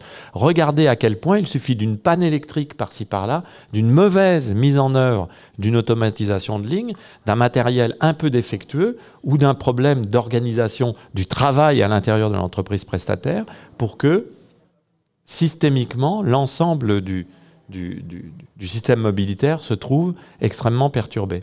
Donc on voit bien que Lyon est tout à fait caractéristique de cette tension entre affirmation de puissance et d'efficacité d'un côté, je tape dans le micro, c'est mal, et de l'autre côté, euh, exposition à l'endommagement, fragilité et vulnérabilité.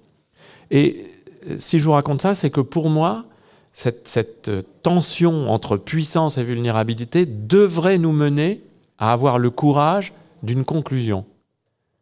La conclusion, c'est les modalités qu'ont prises euh, les phénomènes d'urbanisation, la modalité qu'a prise l'urbanisation planétaire depuis 40 ans, cette modalité-là, qui consiste à vouloir mettre en place toujours des villes plus puissantes, plus performantes, plus compétitives, fondées sur l'idée de croissance illimitée, fondées sur l'idée de l'illimitation de l'usage des ressources, ces modalités-là sont insoutenables. D'où vient le CARE Porter attention et prendre soin. Eh bien, de cette question, peut-on envisager de trouver de nouvelles manières de concevoir l'organisation et le fonctionnement des systèmes urbains contemporains? Et si, à la puissance, à la performance, à l'efficacité, à la compétition, on substituait le prendre soin, l'attention, la coopération, la sobriété? Et alors, euh, on aurait eu euh, certainement beaucoup d'autres questions, mais euh, comme le temps nous presse, euh, on va vraiment poser celle que qu'on voulait vraiment poser. Est-ce que vous pensez, vous, Michel Lussot, qu'on va y arriver? Euh, alors, c'est une question qui mériterait que le temps ne nous presse pas. Faut répondre oui à ce moment-là, parce que sinon, et- oui ou non, mais, mais en réalité, je, je, je répondrai par une, par une pirouette qui est la, f- la célèbre formule de Gramsci, euh, qui est le, pessimisme de l'intelligence et l'optimisme de la volonté. C'est-à-dire, je, pense qu'on peut être interrogatif, en tout cas, on peut être inquiet. Nous sommes dans une situation dont je pense euh, les élites politiques et économiques ont pendant des décennies euh, sous-estimé euh, la difficulté. Euh, nous avons encore un président de la République qui peut faire ses vœux à la nation en disant qui aurait pu prédire la crise climatique l'année dernière. Ça, c'est complètement confondant. C'est complètement confondant. Et les élites économiques, c'est pareil. Quand vous voyez comment les grands groupes thermo-industriels traitent cette question-là, c'est absolument confondant. Et nous voyons bien à quel point aussi les, les habitants ont du mal à ne serait-ce que se projeter, euh, prenons un cas très simple, dans un monde où on devrait renoncer à l'automobilité. Donc, euh, pessimisme d'un côté, optimisme de l'autre en 30 secondes, parce que par ailleurs, et ça l'école urbaine le, le voit depuis six ans, je suis frappé de constater la multiplication de l'intérêt, des initiatives, de la curiosité, de la volonté de faire autrement, du désir d'expérimenter sans s'en laisser compter justement par les grands acteurs que j'ai qualifiés tout à l'heure de membres des élites politiques et économiques. Donc, in fine, je serais plutôt tenté d'être optimiste. Merci beaucoup, Michel Lussot. Merci à vous. On rappelle que vous êtes géographe spécialisé en études urbaines, professeur à l'école normale supérieure de Lyon et directeur de l'école urbaine de Lyon. Merci à toutes et à tous de nous avoir écoutés. Vous pouvez retrouver cet entretien sur radio-anthropocène.fr et sur toutes les plateformes de podcast. Radio Anthropocène. Et il est 14h05 sur Radio Anthropocène. Nous sommes toujours en direct et en public du RIS à Villeurbanne pour le festival à l'école de l'Anthropocène organisé par l'école urbaine de Lyon et Cité Anthropocène. C'est au tour de Charlotte Mignana et Sarah André de se présenter derrière le micro et d'accueillir Anaël Bernard pour un entretien Anthropocène.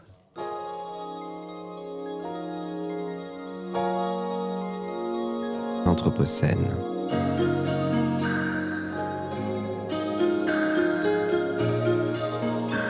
Les entretiens Anthropocène.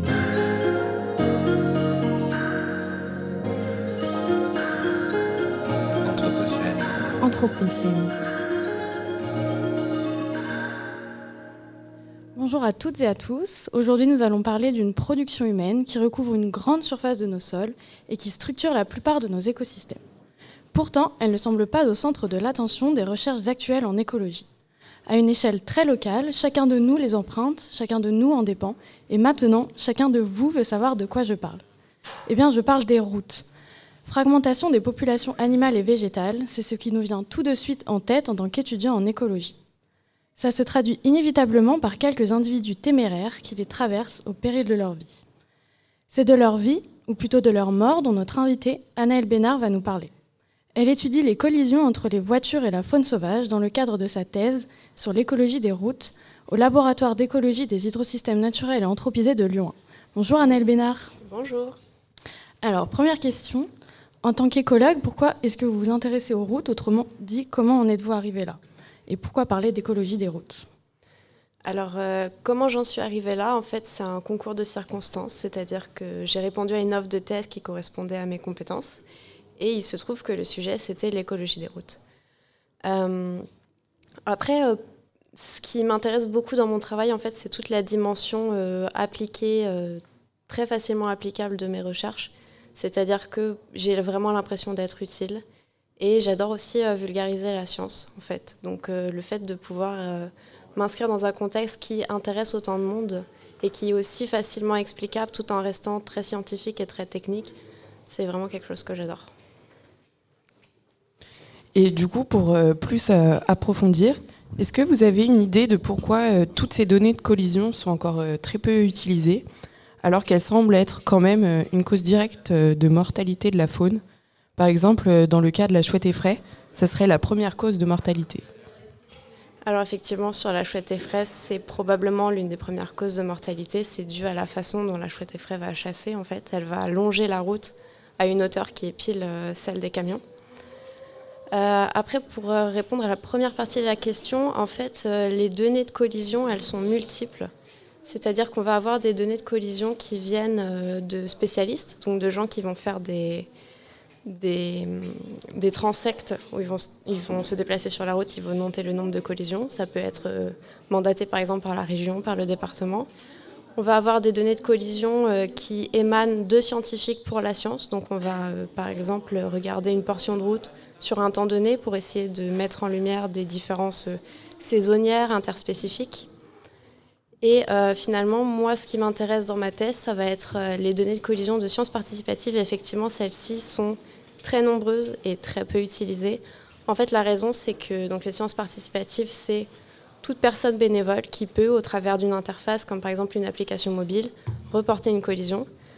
Donc ça génère beaucoup de données. Le problème étant que ce sont des données non protocolées. Donc en fait, on n'oblige pas les gens à les reporter. On ne sait pas exactement si les espèces sont les bonnes, on ne sait pas quelle est la pression d'observation, donc est-ce qu'il y a tout le temps du monde partout sur toutes les routes? Il y a beaucoup trop d'inconnus, donc la communauté scientifique est très frileuse par rapport à ça. C'est pour ça qu'on en a beaucoup, mais finalement, on s'en sert très peu. Et euh, pour poursuivre, Anaël Bénard, dans vos recherches, faites-vous la distinction entre les différents animaux que vous étudiez et la prétendue valeur que les humains peuvent leur apporter? Par exemple, la faune euh, menacée d'extinction, ou la faune susceptible d'occasionner des dégâts, anciennement appelés nuisibles, ou même la faune domestique alors pour ce qui est de la faune domestique, euh, je ne m'en sers pas dans mes données pour plusieurs raisons. En fait, je ne les ai pas pris en compte dans mes analyses. Pour tout ce qui est faune en danger, effectivement, dans la mesure où les données que j'utilise viennent de gens qui sont euh, souvent des adhérents de la Ligue de protection des oiseaux, donc des gens qui ont une sensibilité naturaliste, j'ai notamment voulu savoir s'ils reportaient préférentiellement les espèces menacées par rapport à des espèces nuisibles, sachant que des fois c'est des, des étiquettes qu'on met aux espèces mais sans vraie réalité biologique derrière. Et euh, je suis assez heureuse de constater que pour le moment, il n'y a pas l'air d'avoir de ce biais un peu psychologique de reporter certaines espèces par rapport aux autres. Donc c'est plutôt encourageant. Et euh, plus particulièrement donc, euh, dans votre étude, qu'est-ce qui est réellement mesuré? C'est les impacts liés aux voitures ou la mort des animaux? Et comment ces données sont obtenues et par quelle méthode exactement? Alors ce qui est mesuré, moi, ma variable d'étude, c'est vraiment le nombre de collisions par espèce. Euh, en fait, ce qui m'intéresse beaucoup, c'est euh, la méthode d'acquisition des données. Donc, en fait, euh, j'essaye d'estimer la persistance de l'animal sur la route. Une fois que l'animal s'est fait renverser, combien de temps est-ce qu'il va rester sur la route avant de disparaître? Pourquoi il va disparaître? Est-ce que c'est un charognard? Est-ce que c'est les voitures qui roulent dessus? Et j'essaye aussi d'estimer la détectabilité de l'animal. Donc, on imagine bien que si vous passez en voiture devant une grenouille, vous n'allez pas la voir. Si vous passez en voiture devant un blaireau, vous allez beaucoup plus le voir. Et ça, dans les données, forcément, ça va se ressentir. Donc en fait, le cœur de mon travail, puisque les données sont déjà là, c'est de les comprendre, de comprendre comment elles sont arrivées là et de faire le chemin inverse. Si je sais ce qui se passe entre la collision et le moment où la donnée est reportée par la personne dans l'application mobile de la LPO, je peux faire le chemin dans l'autre sens et avoir le nombre de collisions qui seront jamais reportées. Parce que jamais vues en fait.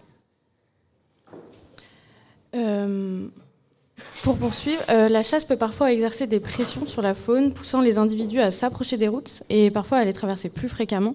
Est-ce que pour ces raisons, vous avez un lien avec des groupes de chasseurs? Alors non, je sais qu'il existe une application de report des animaux participatifs qui s'appelle Vigifaune, qui fait à peu près la même chose que la LPO. Euh, je ne m'en sers pas. Par contre, c'est vrai qu'on voit euh, des pics de collision liés à la chasse, alors effectivement le déplacement des animaux, il va y avoir aussi des lâchers de faisans, par exemple, qui vont augmenter drastiquement le nombre de collisions. Mais euh, moi, pour le moment, je n'interagis pas avec le monde de la chasse. Et euh, est-ce qu'il y aurait un intérêt quand même à le faire ou euh Alors oui, en fait, ce que je fais dans mon travail, l'idée derrière, c'est que ce soit applicable à un grand nombre de données de collision, dont des données qui pourraient provenir du monde de la chasse. Et donc l'idée aussi, ce serait de dialoguer avec eux. Maintenant, euh, j'en suis pas encore tout à fait à la fin de ma thèse, donc euh, on n'est pas encore à cette application au sens large. J'essaie pour le moment de me concentrer sur les données que j'ai. D'après euh, du coup le début de vos recherches, Anaël Bénard, est-ce que vous pensez que certaines caractéristiques dans la conduite ou dans notre occupation du territoire peuvent limiter les collisions Par exemple euh, la vitesse euh, ou les aménagements pour les différentes espèces? Alors, euh, le premier volet de ma thèse, justement, c'était euh, de regarder les collisions d'un point de vue complètement euh, détaché des données. C'est-à-dire que je ne regardais que des modèles simulatoires, donc un peu comme un jeu vidéo en fait. Et de ces travaux ressortent que justement la conduite de la personne, donc la vitesse à laquelle vous allez par exemple, ou votre niveau d'attention, ne va pas changer grand-chose. En fait, ce qui change beaucoup, c'est le comportement de l'animal, sa décision de traverser la route, comment il la traverse, est-ce qu'il reste dessus longtemps, etc. etc. Et c'est pour ça que dans la littérature scientifique, on voit un certain nombre d'auteurs qui se mettent d'accord pour dire que tout ce qui va être euh, mesure euh, de réduction des collisions sous la forme de panneaux, sous la forme de- à, destination des conducteurs, en fait, c'est très peu efficace finalement. Donc euh, là où il faut agir, c'est plutôt sur empêcher l'animal de traverser la route, lui donner d'autres moyens de traverser la route, et pas tellement le comportement des conducteurs. Ainsi, est-ce que euh, vous, vos débuts de recherche ils permettent de dire si certaines mesures euh, locales ou nationales peuvent avoir un réel impact pour réduire ces collisions et la fragmentation des habitats? Alors oui, justement, et d'ailleurs c'est d'une pierre deux coups, c'est-à-dire que pour réduire les collisions, il faut empêcher l'animal d'aller sur la route. Donc on ne peut pas l'empêcher de traverser, il faut le faire traverser autrement. Et ça, si on le fait traverser autrement, ça euh, réduit d'autant plus la fragmentation. Donc tout ce qui va être euh, écoduc, c'est-à-dire les ponts que vous voyez des fois sur les autoroutes pour la grande faune, tout ce qui va être crapoduc, donc passer sous la route pour les, batraciens, euh, ça existe aussi pour les chauves-souris. Tout ça, ce sont les mesures sur lesquelles il faut mettre euh, des sous maintenant, sur lesquelles il faut, il faut développer au maximum parce que c'est ça qui marche en fait. Enfin, Anaël Bénard, pour revenir sur la fragmentation des habitats, est-ce que vous pensez que les collisions appuient ce phénomène? Alors euh, oui, d'autant plus que les collisions sont euh, très discriminantes dans une structure de population, c'est-à-dire que quand un animal euh, se prend une voiture, c'est pas forcément tous les animaux qui ont le même risque, même au sein d'une même population. Donc on va avoir parfois un sexe ou l'autre qui va être plus à risque parce qu'il va y avoir un sexe ou l'autre qui va se déplacer plus dans l'environnement. Euh, pareil au niveau des structures d'âge, souvent c'est les juvéniles en fait qui n'ont pas encore appris que la route était dangereuse ou qui n'ont pas encore appris qu'on pouvait éviter les voitures. Et donc on va les retrouver morts sur la route malheureusement. Et donc au-delà de, euh, de la fragmentation des habitats en empêchant les espèces de passer, en plus avec les collisions on déséquilibre toutes les structures de population qui peuvent mettre à mal la survie de la population euh, sur le long terme ensuite. Est-ce que vous auriez euh, un contact, euh, ou plusieurs d'ailleurs, euh, si jamais on fait face à une collision en direct avec un animal sauvage? Alors, moi, les données que j'utilise, j'ai dit plusieurs fois, viennent de la Ligue de protection des oiseaux, donc je peux un peu faire la promotion. Il y a une, base de données qui va s'appeler Faune France, donc faune-france.org, avec une application mobile dédiée qui s'appelle Naturalist. Et tout ça, en fait, ça vous permet, quand vous voyez un animal écrasé, de le reporter. Mais aussi, quand vous voyez un animal vivant, vous pouvez le reporter aussi. Donc, en ce moment, par exemple, il va y avoir euh, un projet qui s'appelle Oiseaux des jardins, qui permet aux gens de, euh, depuis leur jardin, leur balcon, reporter toutes les espèces. Tout ça, ça va finir aussi dans la base de données. Et euh, comme j'essaye de le montrer dans ma thèse, c'est des données qui peuvent être utilisées, qui peuvent être utiles à la communauté scientifique. Eh bien, merci euh, à vous, Anaël Bénard. On rappelle que vous êtes do- doctorante euh, au laboratoire d'écologie des hydrosystèmes naturels et anthropisés de Lyon 1. Merci à, à toutes et à tous euh, de nous avoir suivis. Vous pouvez retrouver cet entretien en replay sur radio-anthropocène.fr ou sur toutes les plateformes de podcast. Les entretiens Anthropocène.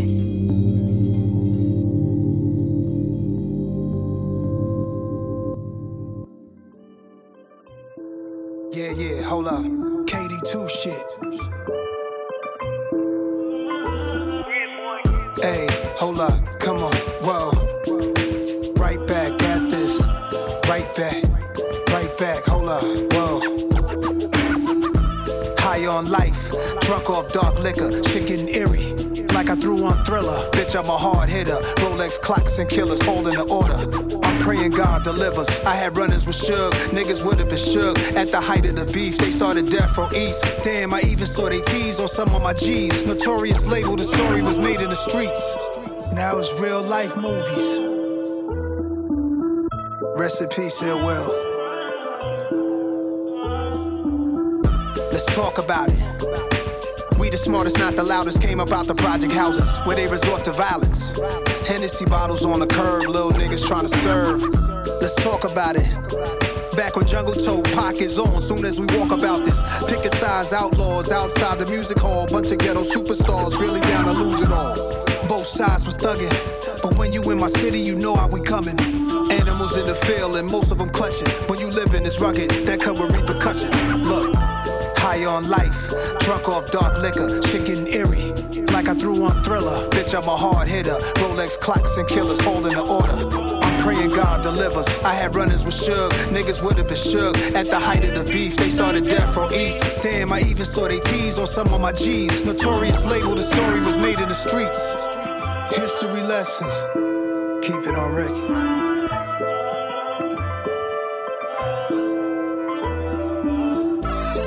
About it. Cause when you got a story real as mine, you can't leave nothing out it. Take you back to 9-6 diamonds and Mag 10s, looking through a fresh lens. Everything I knew now, wish I knew back then. Like it was only so much time left. Before Machiavelli the Don left. Booked the flight flying out west. Was trying to squash the whole shit in Vegas. No media to eat it up and leak it in the papers. Eric B, Big D, and Preem was affiliated. Peace to Edie, Napoleon, all the innovators. We had respect before we was ever some entertainers. See, Suge, he was a dangerous threat. MOB almost turned half of New York red. Brothers I grew up with threw up their sets. Some even had them death row chains hang off their necks. There's a rumor that spread I like to address. Pac was never set up by stretch. Let it rest. I stepped to him at Bryant Park so we could Lectures anthropocènes.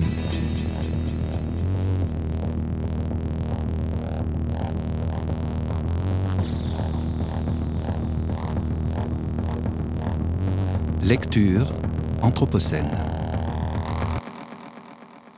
Bérénice Gagne nous rejoint pour une lecture de Deborah Bird Rose, Le rêve du chien. Bonjour Bérénice. Bonjour Florian. Je vais donc vous lire aujourd'hui un extrait du livre de Deborah Bird Rose qui s'appelle Le rêve du chien sauvage, amour et extinction, publié en 2020 dans l'édition Les empêcheurs de penser en rond aux éditions euh, La Découverte. Euh, ce livre a été traduit de l'anglais par Fleur Courtois Lheureux. Pour accompagner de nombreux êtres à la vie, le vieux Tim se servait des chants et du savoir transmis par des anciens, désormais tous morts. Comme lors de la colonisation et des décennies suivantes, la population a drastiquement diminué, environ 95%, et il était l'un des rares à détenir un savoir qui avait appartenu à tant d'individus et de pays, à toutes celles et ceux restés sans descendance, mais qui tenaient profondément à ce que leur savoir se perpétue en ce monde. Les chants de Mary détenaient eux aussi cette charge généalogique. C'est bien plus tard que j'ai appris que Mary et Tim n'avaient pas eu d'enfants. Leur implication me paraît donc extrêmement touchante et généreuse. Ils ont connu l'extinction de si nombreux clans et sans enfants qui pouvaient prendre le relais, leur propre avenir avait sombre allure. Malgré tout, ils ont persévéré pour que la vie continue à se ramifier. Voilà ce que signifie garder confiance en la vie, ai-je pensé. L'éthique au sein de la connectivité ne permet à personne de renoncer.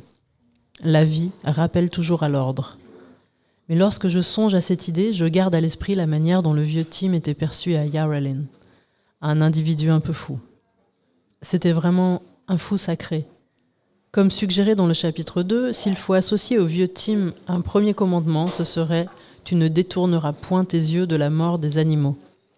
Vivre ici dans ce monde, dans cette connectivité, implique de sentir au jour le jour la proximité aussi bien avec la mort qu'avec la vie, que ce soit en convoyant la mort ou en nourrissant la vie.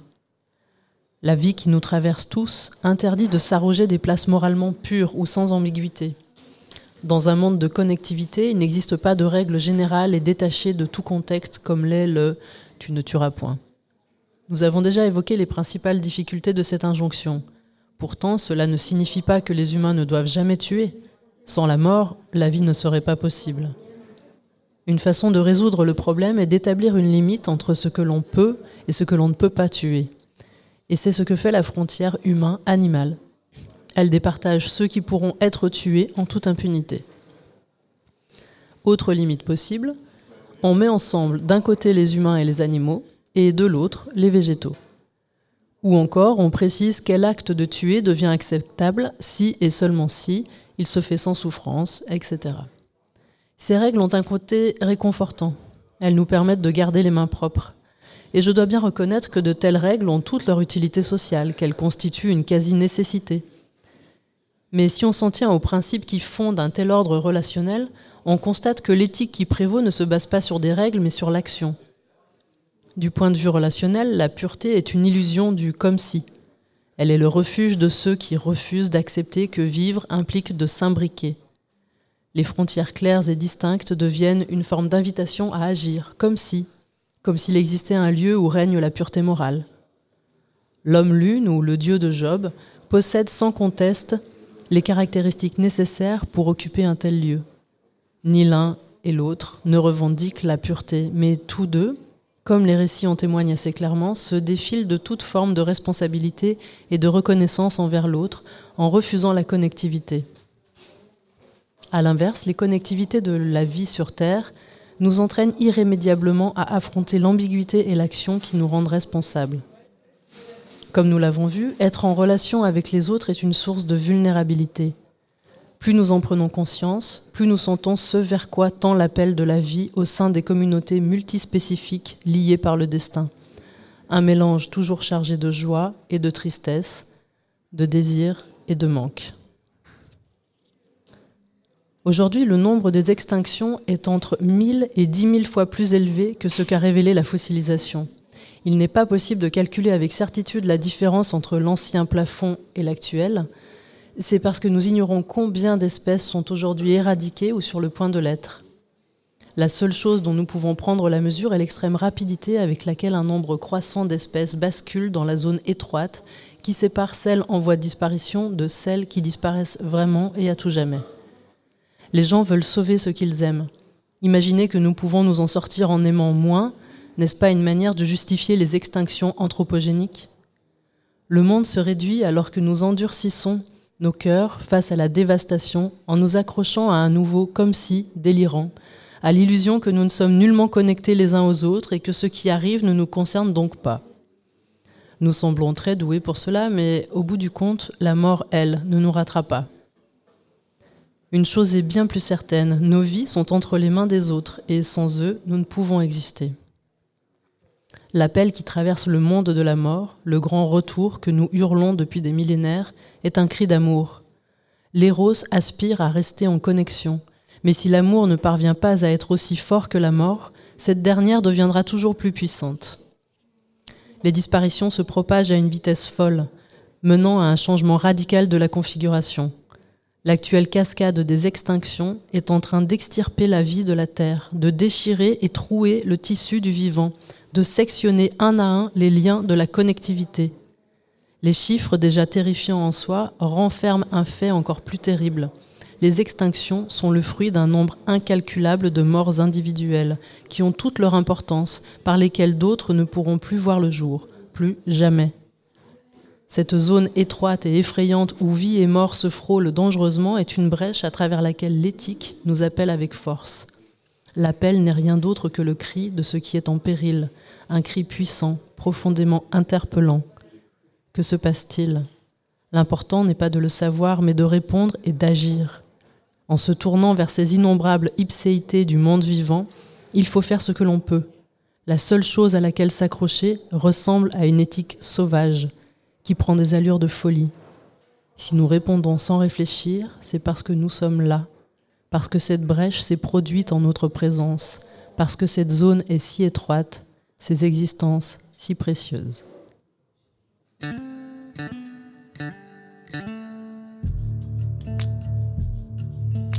Lectures anthropocènes.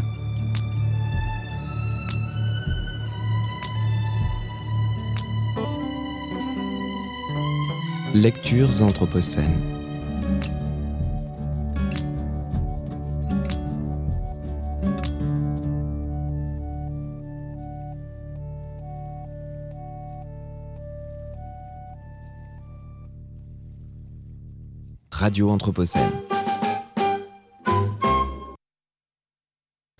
Dans les années 50, les scientifiques russes sont formels. L'ours polaire, cet animal emblématique, cette force de la nature, sans doute le plus grand prédateur terrestre au monde, est menacé d'extinction. En effet, la population d'ours subit depuis le milieu du XIXe siècle une chasse intensive, facilitée par les progrès techniques des armes à feu et des moyens de transport en Arctique qui permettent d'atteindre des zones jusque-là peu accessibles au cours des deux décennies suivantes, on tue entre 700 et 1000 ours polaires par an, pour une population alors estimée entre 5 et 10 000 individus. Face à l'hécatombe, le 15 novembre 1973, en pleine guerre froide, un accord inédit est signé entre les pays articles du bloc de l'Est et ceux du bloc de l'Ouest les gouvernements du Canada, du Danemark, des États-Unis, de la Norvège et de l'Union soviétique signent ce jour-là à Oslo l'accord sur la conservation des ours blancs. Cet accord va sauver l'espèce en interdisant la chasse récréative des ours blancs et en appelant à la protection de leur écosystème. Le droit est une matière vivante, et l'accord va évoluer face à la prise de conscience de nouveaux périls écologiques qui pèsent sur l'espèce le dérèglement climatique et la pollution plastique. C'est ainsi qu'en 2015, les parties de l'accord promulguent un nouveau plan d'action circumpolaire qui intègre ces nouvelles menaces et joint les États à réduire leurs émissions de gaz à effet de serre et à éviter que les polluants se retrouvent en Arctique. Radio Anthropocène. Et c'était Lou Herman pour la capsule droit dans l'Anthropocène à propos des accords sur la conservation des ours polaires. Et c'est le retour de l'équipe des regards pour le coup d'œil sur l'actu de Freddy Boucher. L'actu. Coup d'œil sur l'actu avec l'invité.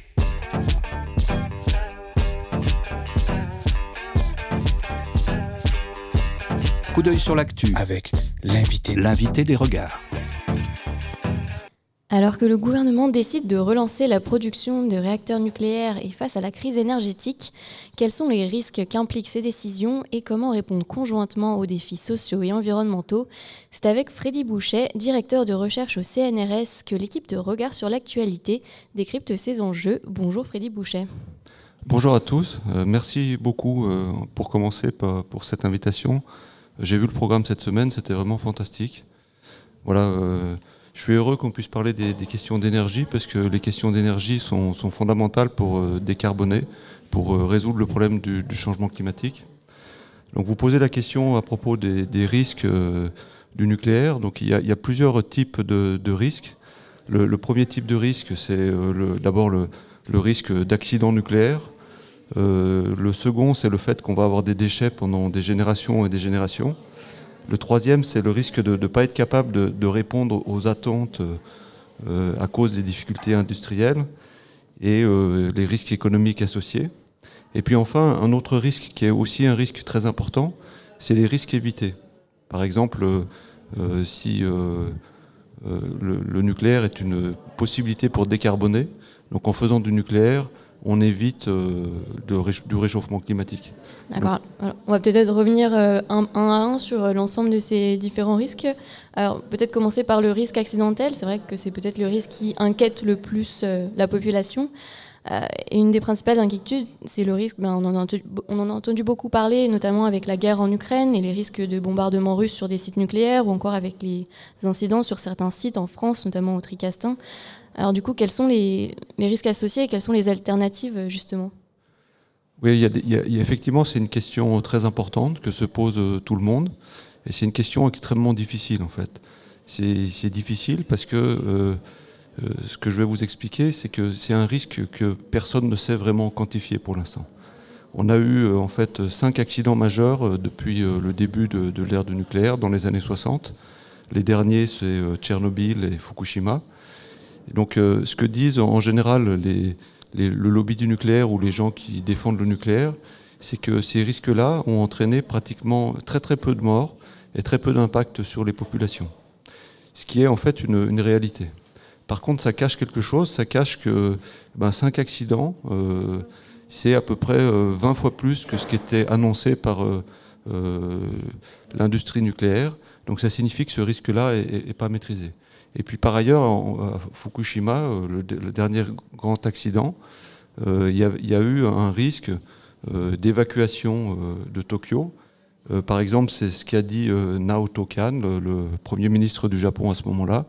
Et à ce moment-là, si on avait dû évacuer Tokyo, il y aurait eu des conséquences en termes de morts énormes et aussi en termes économiques.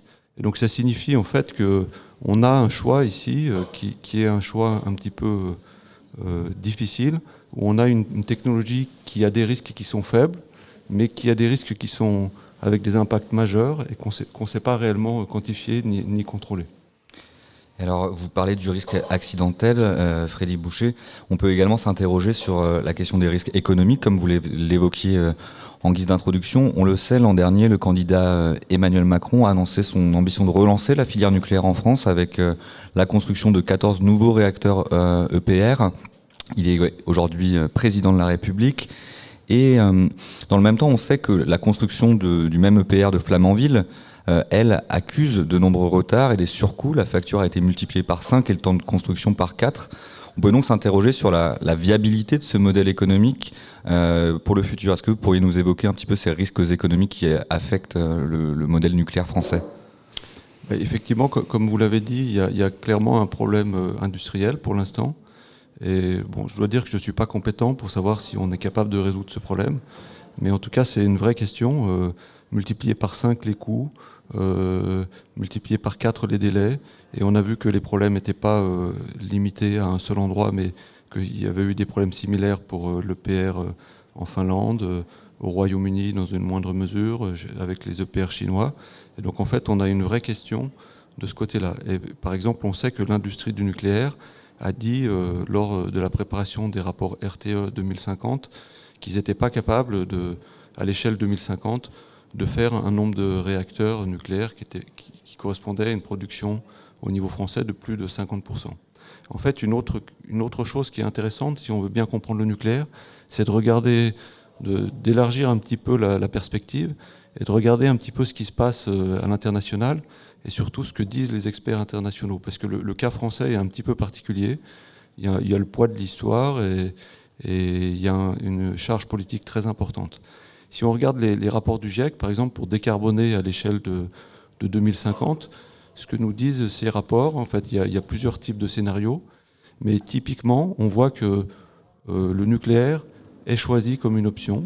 Ça reste quelque chose d'utile pour décarboner, mais ça reste euh, marginal. Par exemple, actuellement, le nucléaire autour du monde, c'est 10% de la production euh, d'électricité, c'est-à-dire quelques pourcents de la production d'énergie. Donc c'est pas grand-chose, c'est marginal.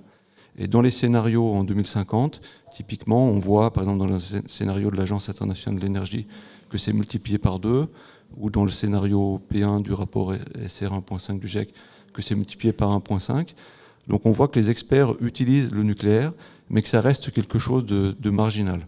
Et donc ça, ça nous montre qu'il il faut compter sur d'autres techniques pour décarboner. Et en fait, les, experts s'accordent pour que, au niveau global, en tout cas, euh, ce sera principalement dominé par les énergies renouvelables. justement, en termes de, coûts de production, euh, du nouveau nucléaire, ce, coût n'est pas du tout compétitif par rapport finalement euh, aux énergies renouvelables. Donc finalement, quel est l'intérêt de poursuivre son développement? Et est-ce qu'on ne devrait pas sortir de cette exception un petit peu française de tout nucléaire? Alors, euh, effectivement, il y, a une question de la, compétitivité du, coût du nucléaire. Il faut savoir que, faire de l'électricité avec du solaire actuellement dans certaines régions du monde, même d'Europe, par exemple en Espagne, on est à des coûts qui sont de l'ordre de, 20 euros par mégawattheure. C'est beaucoup, beaucoup plus faible que le coût attendu pour euh, les EPR. Par exemple, dans son rapport, RTE euh, euh, utilisait une valeur de 90 euros par mégawattheure. Et donc, effectivement, les renouvelables ont cette propriété qui sont devenus la façon la moins chère de produire de l'électricité. Par contre, il y a d'autres enjeux. Il n'y a pas que, le coût. En fait, ce qui se passe, c'est que quand on a beaucoup de renouvelables sur le réseau, euh, les renouvelables sont variables, ils fluctuent. Je travaille d'ailleurs moi-même sur cette, sur cette question-là. Et à cause de ces fluctuations, euh, tant qu'on n'en a pas trop, ça ne change pas grand-chose au niveau des coûts. Par contre, quand on commence à en avoir beaucoup, euh, de l'ordre de, 40% ou 50% de, de, taux de renouvelables, à ce moment-là, il faut rajouter des coûts de stockage et de flexibilité sur le réseau qui augmentent les coûts donc d'un point de vue purement économique, il est, il est, probable que le nucléaire redevienne euh, intéressant pour compléter le système électrique, mais euh, seulement, encore une fois, comme quelque chose de marginal, typiquement de l'ordre de 30%, ou peut-être un peu plus, ça dépend des analyses économiques. Alors vous le savez, on est ici sur Radio Anthropocène, on discute donc euh, des effets liés au changement global, et on, se rappelle cet été, en début d'année également, des différentes euh, problématiques qui ont euh, concerné le nucléaire français, avec notamment des, réacteurs qui étaient à l'arrêt.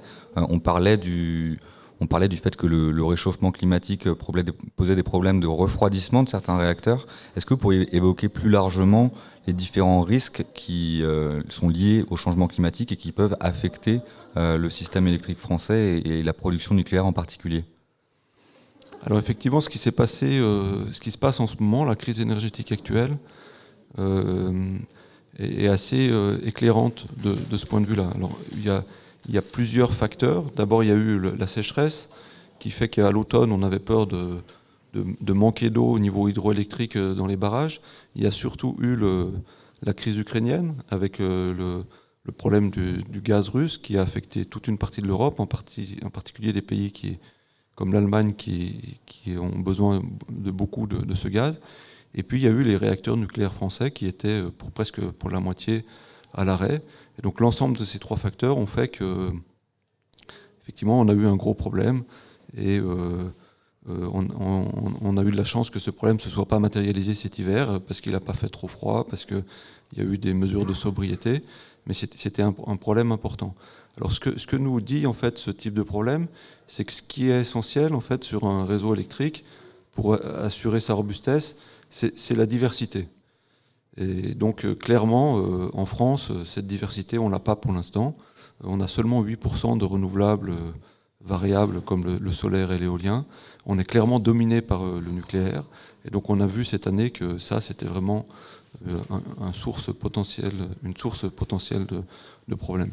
Par contre, quand on raisonne à l'échelle de l'Europe, à l'échelle 2050, le fait d'avoir un peu de nucléaire, et pour l'instant c'est développé essentiellement par la France et un petit peu par le Royaume-Uni, c'est aussi probablement un gage de, sécurité. Et vous soulevez là en fait finalement le, la question donc, de, cette échéance 2050 pour la neutralité carbone et donc de la question des scénarios qui doivent être euh, envisagés. il y a plusieurs organismes qui ont envisagé des, scénarios de mix énergétique possibles pour atteindre cet objectif de neutralité carbone. Est-ce que vous pourriez revenir euh, pour faire un tour d'horizon en fait de ces différents scénarios qui sont envisagés? Oui, donc, pour répondre aux, questions qu'on est en train de se poser, en fait, le, gouvernement a demandé à l'Agence internationale de l'énergie et à RTE de faire d'étudier les, possibilités euh, techniques d'aller vers euh, un mix électrique avec beaucoup de, renouvelables. Et donc c'est deux rapports qui ont été faits, un, premier rapport en, 2021, puis un deuxième beaucoup plus complet en 2022. Le, deuxième s'appelle RTE euh, transition 2050 de, mémoire. Et donc euh, dans ce rapport-là, RTE, qui est, euh, au niveau, qui est le gestionnaire de réseau électrique français, qui est responsable de l'équilibre offre-demande sur le réseau et des problèmes de sécurité sur le réseau, qui est le plus compétent en termes techniques pour répondre à ces questions, a fait un ensemble de scénarios où on voyait ce qu'il était possible de faire. donc il y a deux, il y, a, deux types de conclusions de ces scénarios si on réfléchit au nucléaire et au renouvelable. D'abord, c'est que c'est possible d'aller vers des mixtes avec beaucoup de renouvelables, y compris des mixtes vers 100% de renouvelables. C'est possible en principe. Par contre, c'est très difficile d'y arriver euh, dès 2050. Et si on essaie d'y arriver dès 2050, ça pose des risques euh, industriels. Il faudrait faire des développements. Il y a quelques paris technologiques. Et donc, ce serait peut-être pas raisonnable d'aller directement sur des scénarios à 100% de renouvelables tout de suite. Euh, par contre, euh, comme je l'ai déjà dit tout à l'heure, c'est pareil, en fait, miser sur énormément de nucléaire, c'est aussi risqué, c'est aussi une stratégie industrielle risquée. C'est d'autant plus risqué que le monde entier se dirige vers des scénarios avec, qui sont dominés par les renouvelables. Et donc en fait, c'est un choix très, ce serait un choix très particulier pour la France de passer à côté de cette révolution des renouvelables, qui sera la révolution du XXIe siècle, pour continuer à développer euh, l'énergie nucléaire, qui certes peut être utile, mais qui est clairement pas l'énergie du XXIe siècle. Et alors, en, deux mots, euh, Freddy Boucher, vous nous dites 100% euh, renouvelable, c'est possible. Mais alors concrètement, en acte, qu'est-ce qui, qu'est-ce qui peut être, qu'est-ce qui peut rendre compliqué ce, ce pari? Alors, ce que disent les, les, les rapports comme RTE, c'est que c'est possible en principe, mais que ce n'est pas forcément possible à l'échelle de temps de 2050. D'ailleurs, c'est n'est pas une spécificité du rapport RTE, mais si on regarde ce qui se passe au niveau international, les scientifiques arrivent au, même type de, de, conclusion. Par exemple, il y a eu une grande controverse aux États-Unis euh, entre différents scientifiques qui, sur savoir si c'était possible d'arriver vers 100% de renouvelables à l'échelle 2050. Excusez-moi, j'ai oublié la fin de votre question. Je, vous interrogeais sur les, modalités euh, pratiques et les freins qui pourraient euh, empêcher bah, l'adoption d'un modèle 100% renouvelable. Oui, alors le, problème, c'est que effectivement, les renouvelables euh, sont des sources de production qui sont variables, qui fluctuent. Et donc, quand on commence à avoir un, système qui, est dominé par ces sources-là, ça veut dire qu'il faut faire un changement structurel sur le réseau pour tenir compte de cette variabilité euh, ça demande d'avoir de la flexibilité, c'est-à-dire à certains moments d'être capable de demander aux usagers d'utiliser moins d'énergie, ça c'est un exemple, euh, de répartir tout au long de la journée ou tout au long de la semaine de façon différente les, consommations. Et ça demande aussi de faire du stockage. Et donc ça, ça demande de, ça demande de mettre en place des technologies qui sont euh, pas fondamentalement nouvelles, qui existent, mais qui n'ont jamais été mises à l'échelle industrielle euh, qui, est nécessaire pour euh, le faire euh, à l'échelle d'un pays ou, d'un continent. Donc ça, c'est un pari.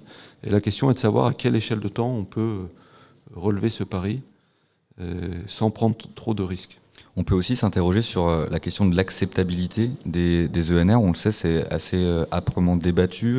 il y a une forme de nimbisme, de, volonté de, rejet de la part des populations locales qui ne veulent pas voir de champs éoliens détruire leur paysage euh, ou, la présence de panneaux photovoltaïques qui peut être critiquée. Euh, euh, et, parfois, des associations écologiques se saisissent de la présence d'un oiseau pour empêcher la construction d'un projet éolien. Comment on peut, on peut participer à, à, convaincre les populations de, de la nécessité d'engager une conversion du modèle électrique français vers les ENR, par exemple? Alors oui, cette question-là est très importante en fait, et c'est important de rappeler que le problème de l'énergie et de la production d'énergie, c'est avant tout un problème politique en fait. Les questions techniques dont on a parlé auparavant, elles sont essentielles, mais euh, il y a plusieurs choix possibles et ces choix sont vraiment de, nature politique. Alors vous dites qu'il y a un refus de la population euh, des énergies renouvelables. Je crois que ce n'est pas du tout le cas. Euh, même par rapport à l'éolien, en fait, quand on fait des enquêtes, on montre clairement qu'une grande majorité des Français sont, est favorable à l'éolien. C'est vrai que tout dépend en fait de la façon dont c'est mis en œuvre.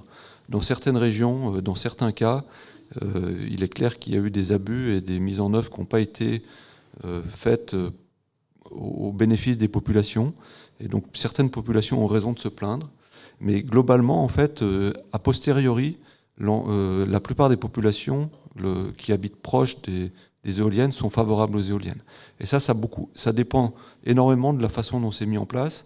Par exemple, le Danemark, qui est un, taux d'éoliennes maintenant qui est exceptionnel, euh, a rencontré ce problème depuis très très longtemps. Et très rapidement, ils ont compris qu'il fallait faire des projets qui étaient des, projets qui étaient co-construits localement avec la population. Et en fait, quand la population est associée, la population comprend l'importance euh, pour les enjeux de climat, pour les enjeux sociétaux. Euh, ils sont acteurs, et à ce moment-là, c'est presque certains qui sont extrêmement favorables à ce type d'énergie. Donc effectivement, l'approche politique en fait est essentielle pour l'ensemble de ce type de problème. Et je, me trompe peut-être, mais je crois savoir que le modèle ENR permet une gestion beaucoup plus décentralisée que la question par exemple du nucléaire en, France.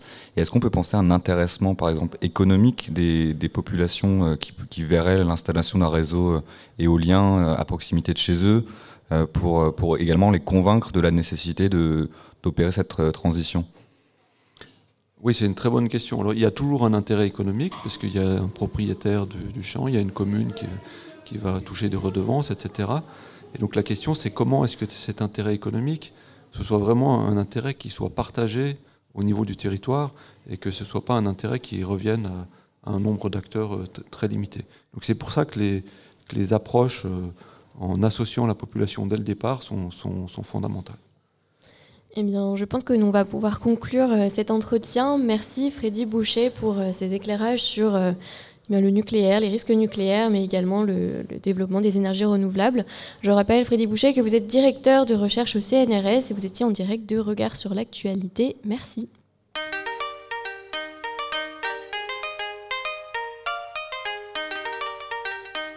Regard sur l'actu Regard Anthropocène sur l'actualité.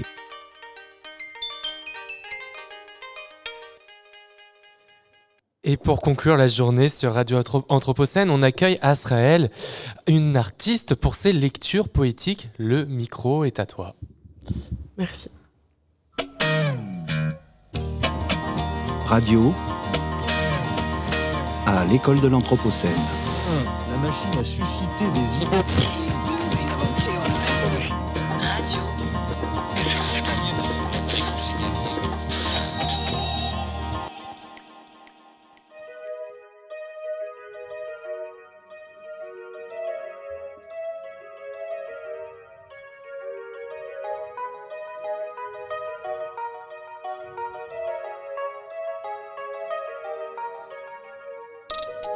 Poème pour commencer. 28 octobre dès la naissance, un miroir pour voir à l'envers, apprendre à lire à travers la matière. Un prénom palindrome, une symétrie pour éprouver plus intensément ma bancalité. Un prénom pour commencer. Les parents m'ont donné des remparts symétriques, une armure, une cuirasse, un souffle pour l'avant et un pour l'après.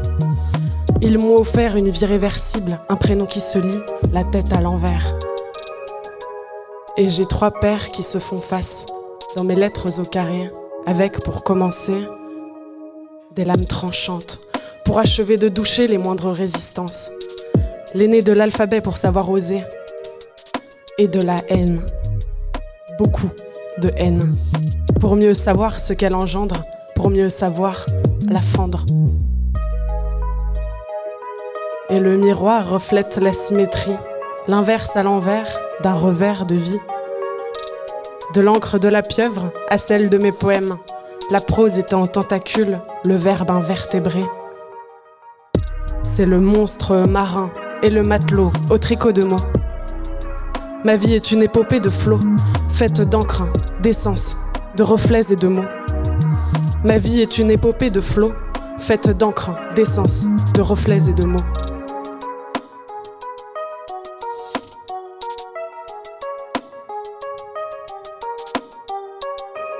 Un poème pour un prénom. Quoi de mieux pour commencer?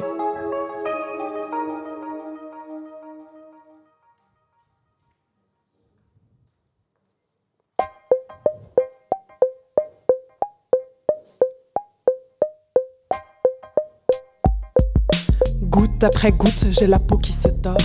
Goutte après goutte, la parole se trouble, la langue se coupe. Goutte après goutte, le lit s'est rétréci ou c'est le torrent qui grandit J'ai l'œil qui replonge dans le fond de la vase et cherche, boueuse l'ivresse, des plaques mouvantes. Je creuse sans cesse dans mes liquides absences de barrages en égout, mes liqueurs croupissantes. Goutte après goutte, les mots deviennent déluge. Goutte après goutte, la limite se rapproche et le vase déborde. Goutte après goutte. comme une larme téméraire et sauvage.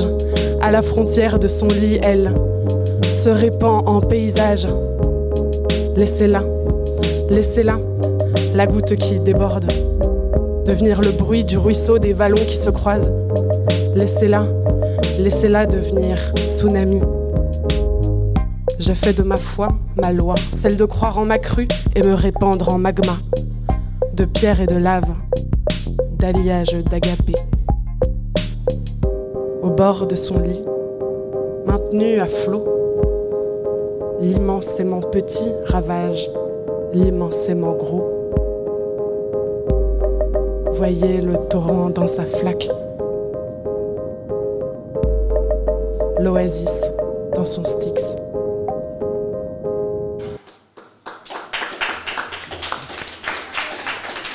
Merci Azraël. Alors, où est-ce qu'on peut te retrouver Où est-ce qu'on peut t'écouter?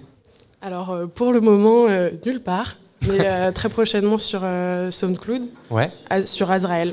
Et est-ce que tu as des petites actus concerts bientôt, performances? Oui, bah, demain, demain après une représentation au Théâtre des Clochards Célestes dans les pentes euh, de la Croix-Rousse à Lyon, euh, va y avoir un concert de, de mon collectif qui s'appelle Cru, ce qui s'écrit Cru, euh, C-R-U.médian E-S. Ok. Voilà. Et donc on a pu voir rapidement dans, dans ces deux textes que tu abordais des thèmes assez différents dans ton travail. Ça va être quoi tes sources d'inspiration? De, Quels sont les thèmes qui t'inspirent et sur lesquels tu as envie de, de travailler?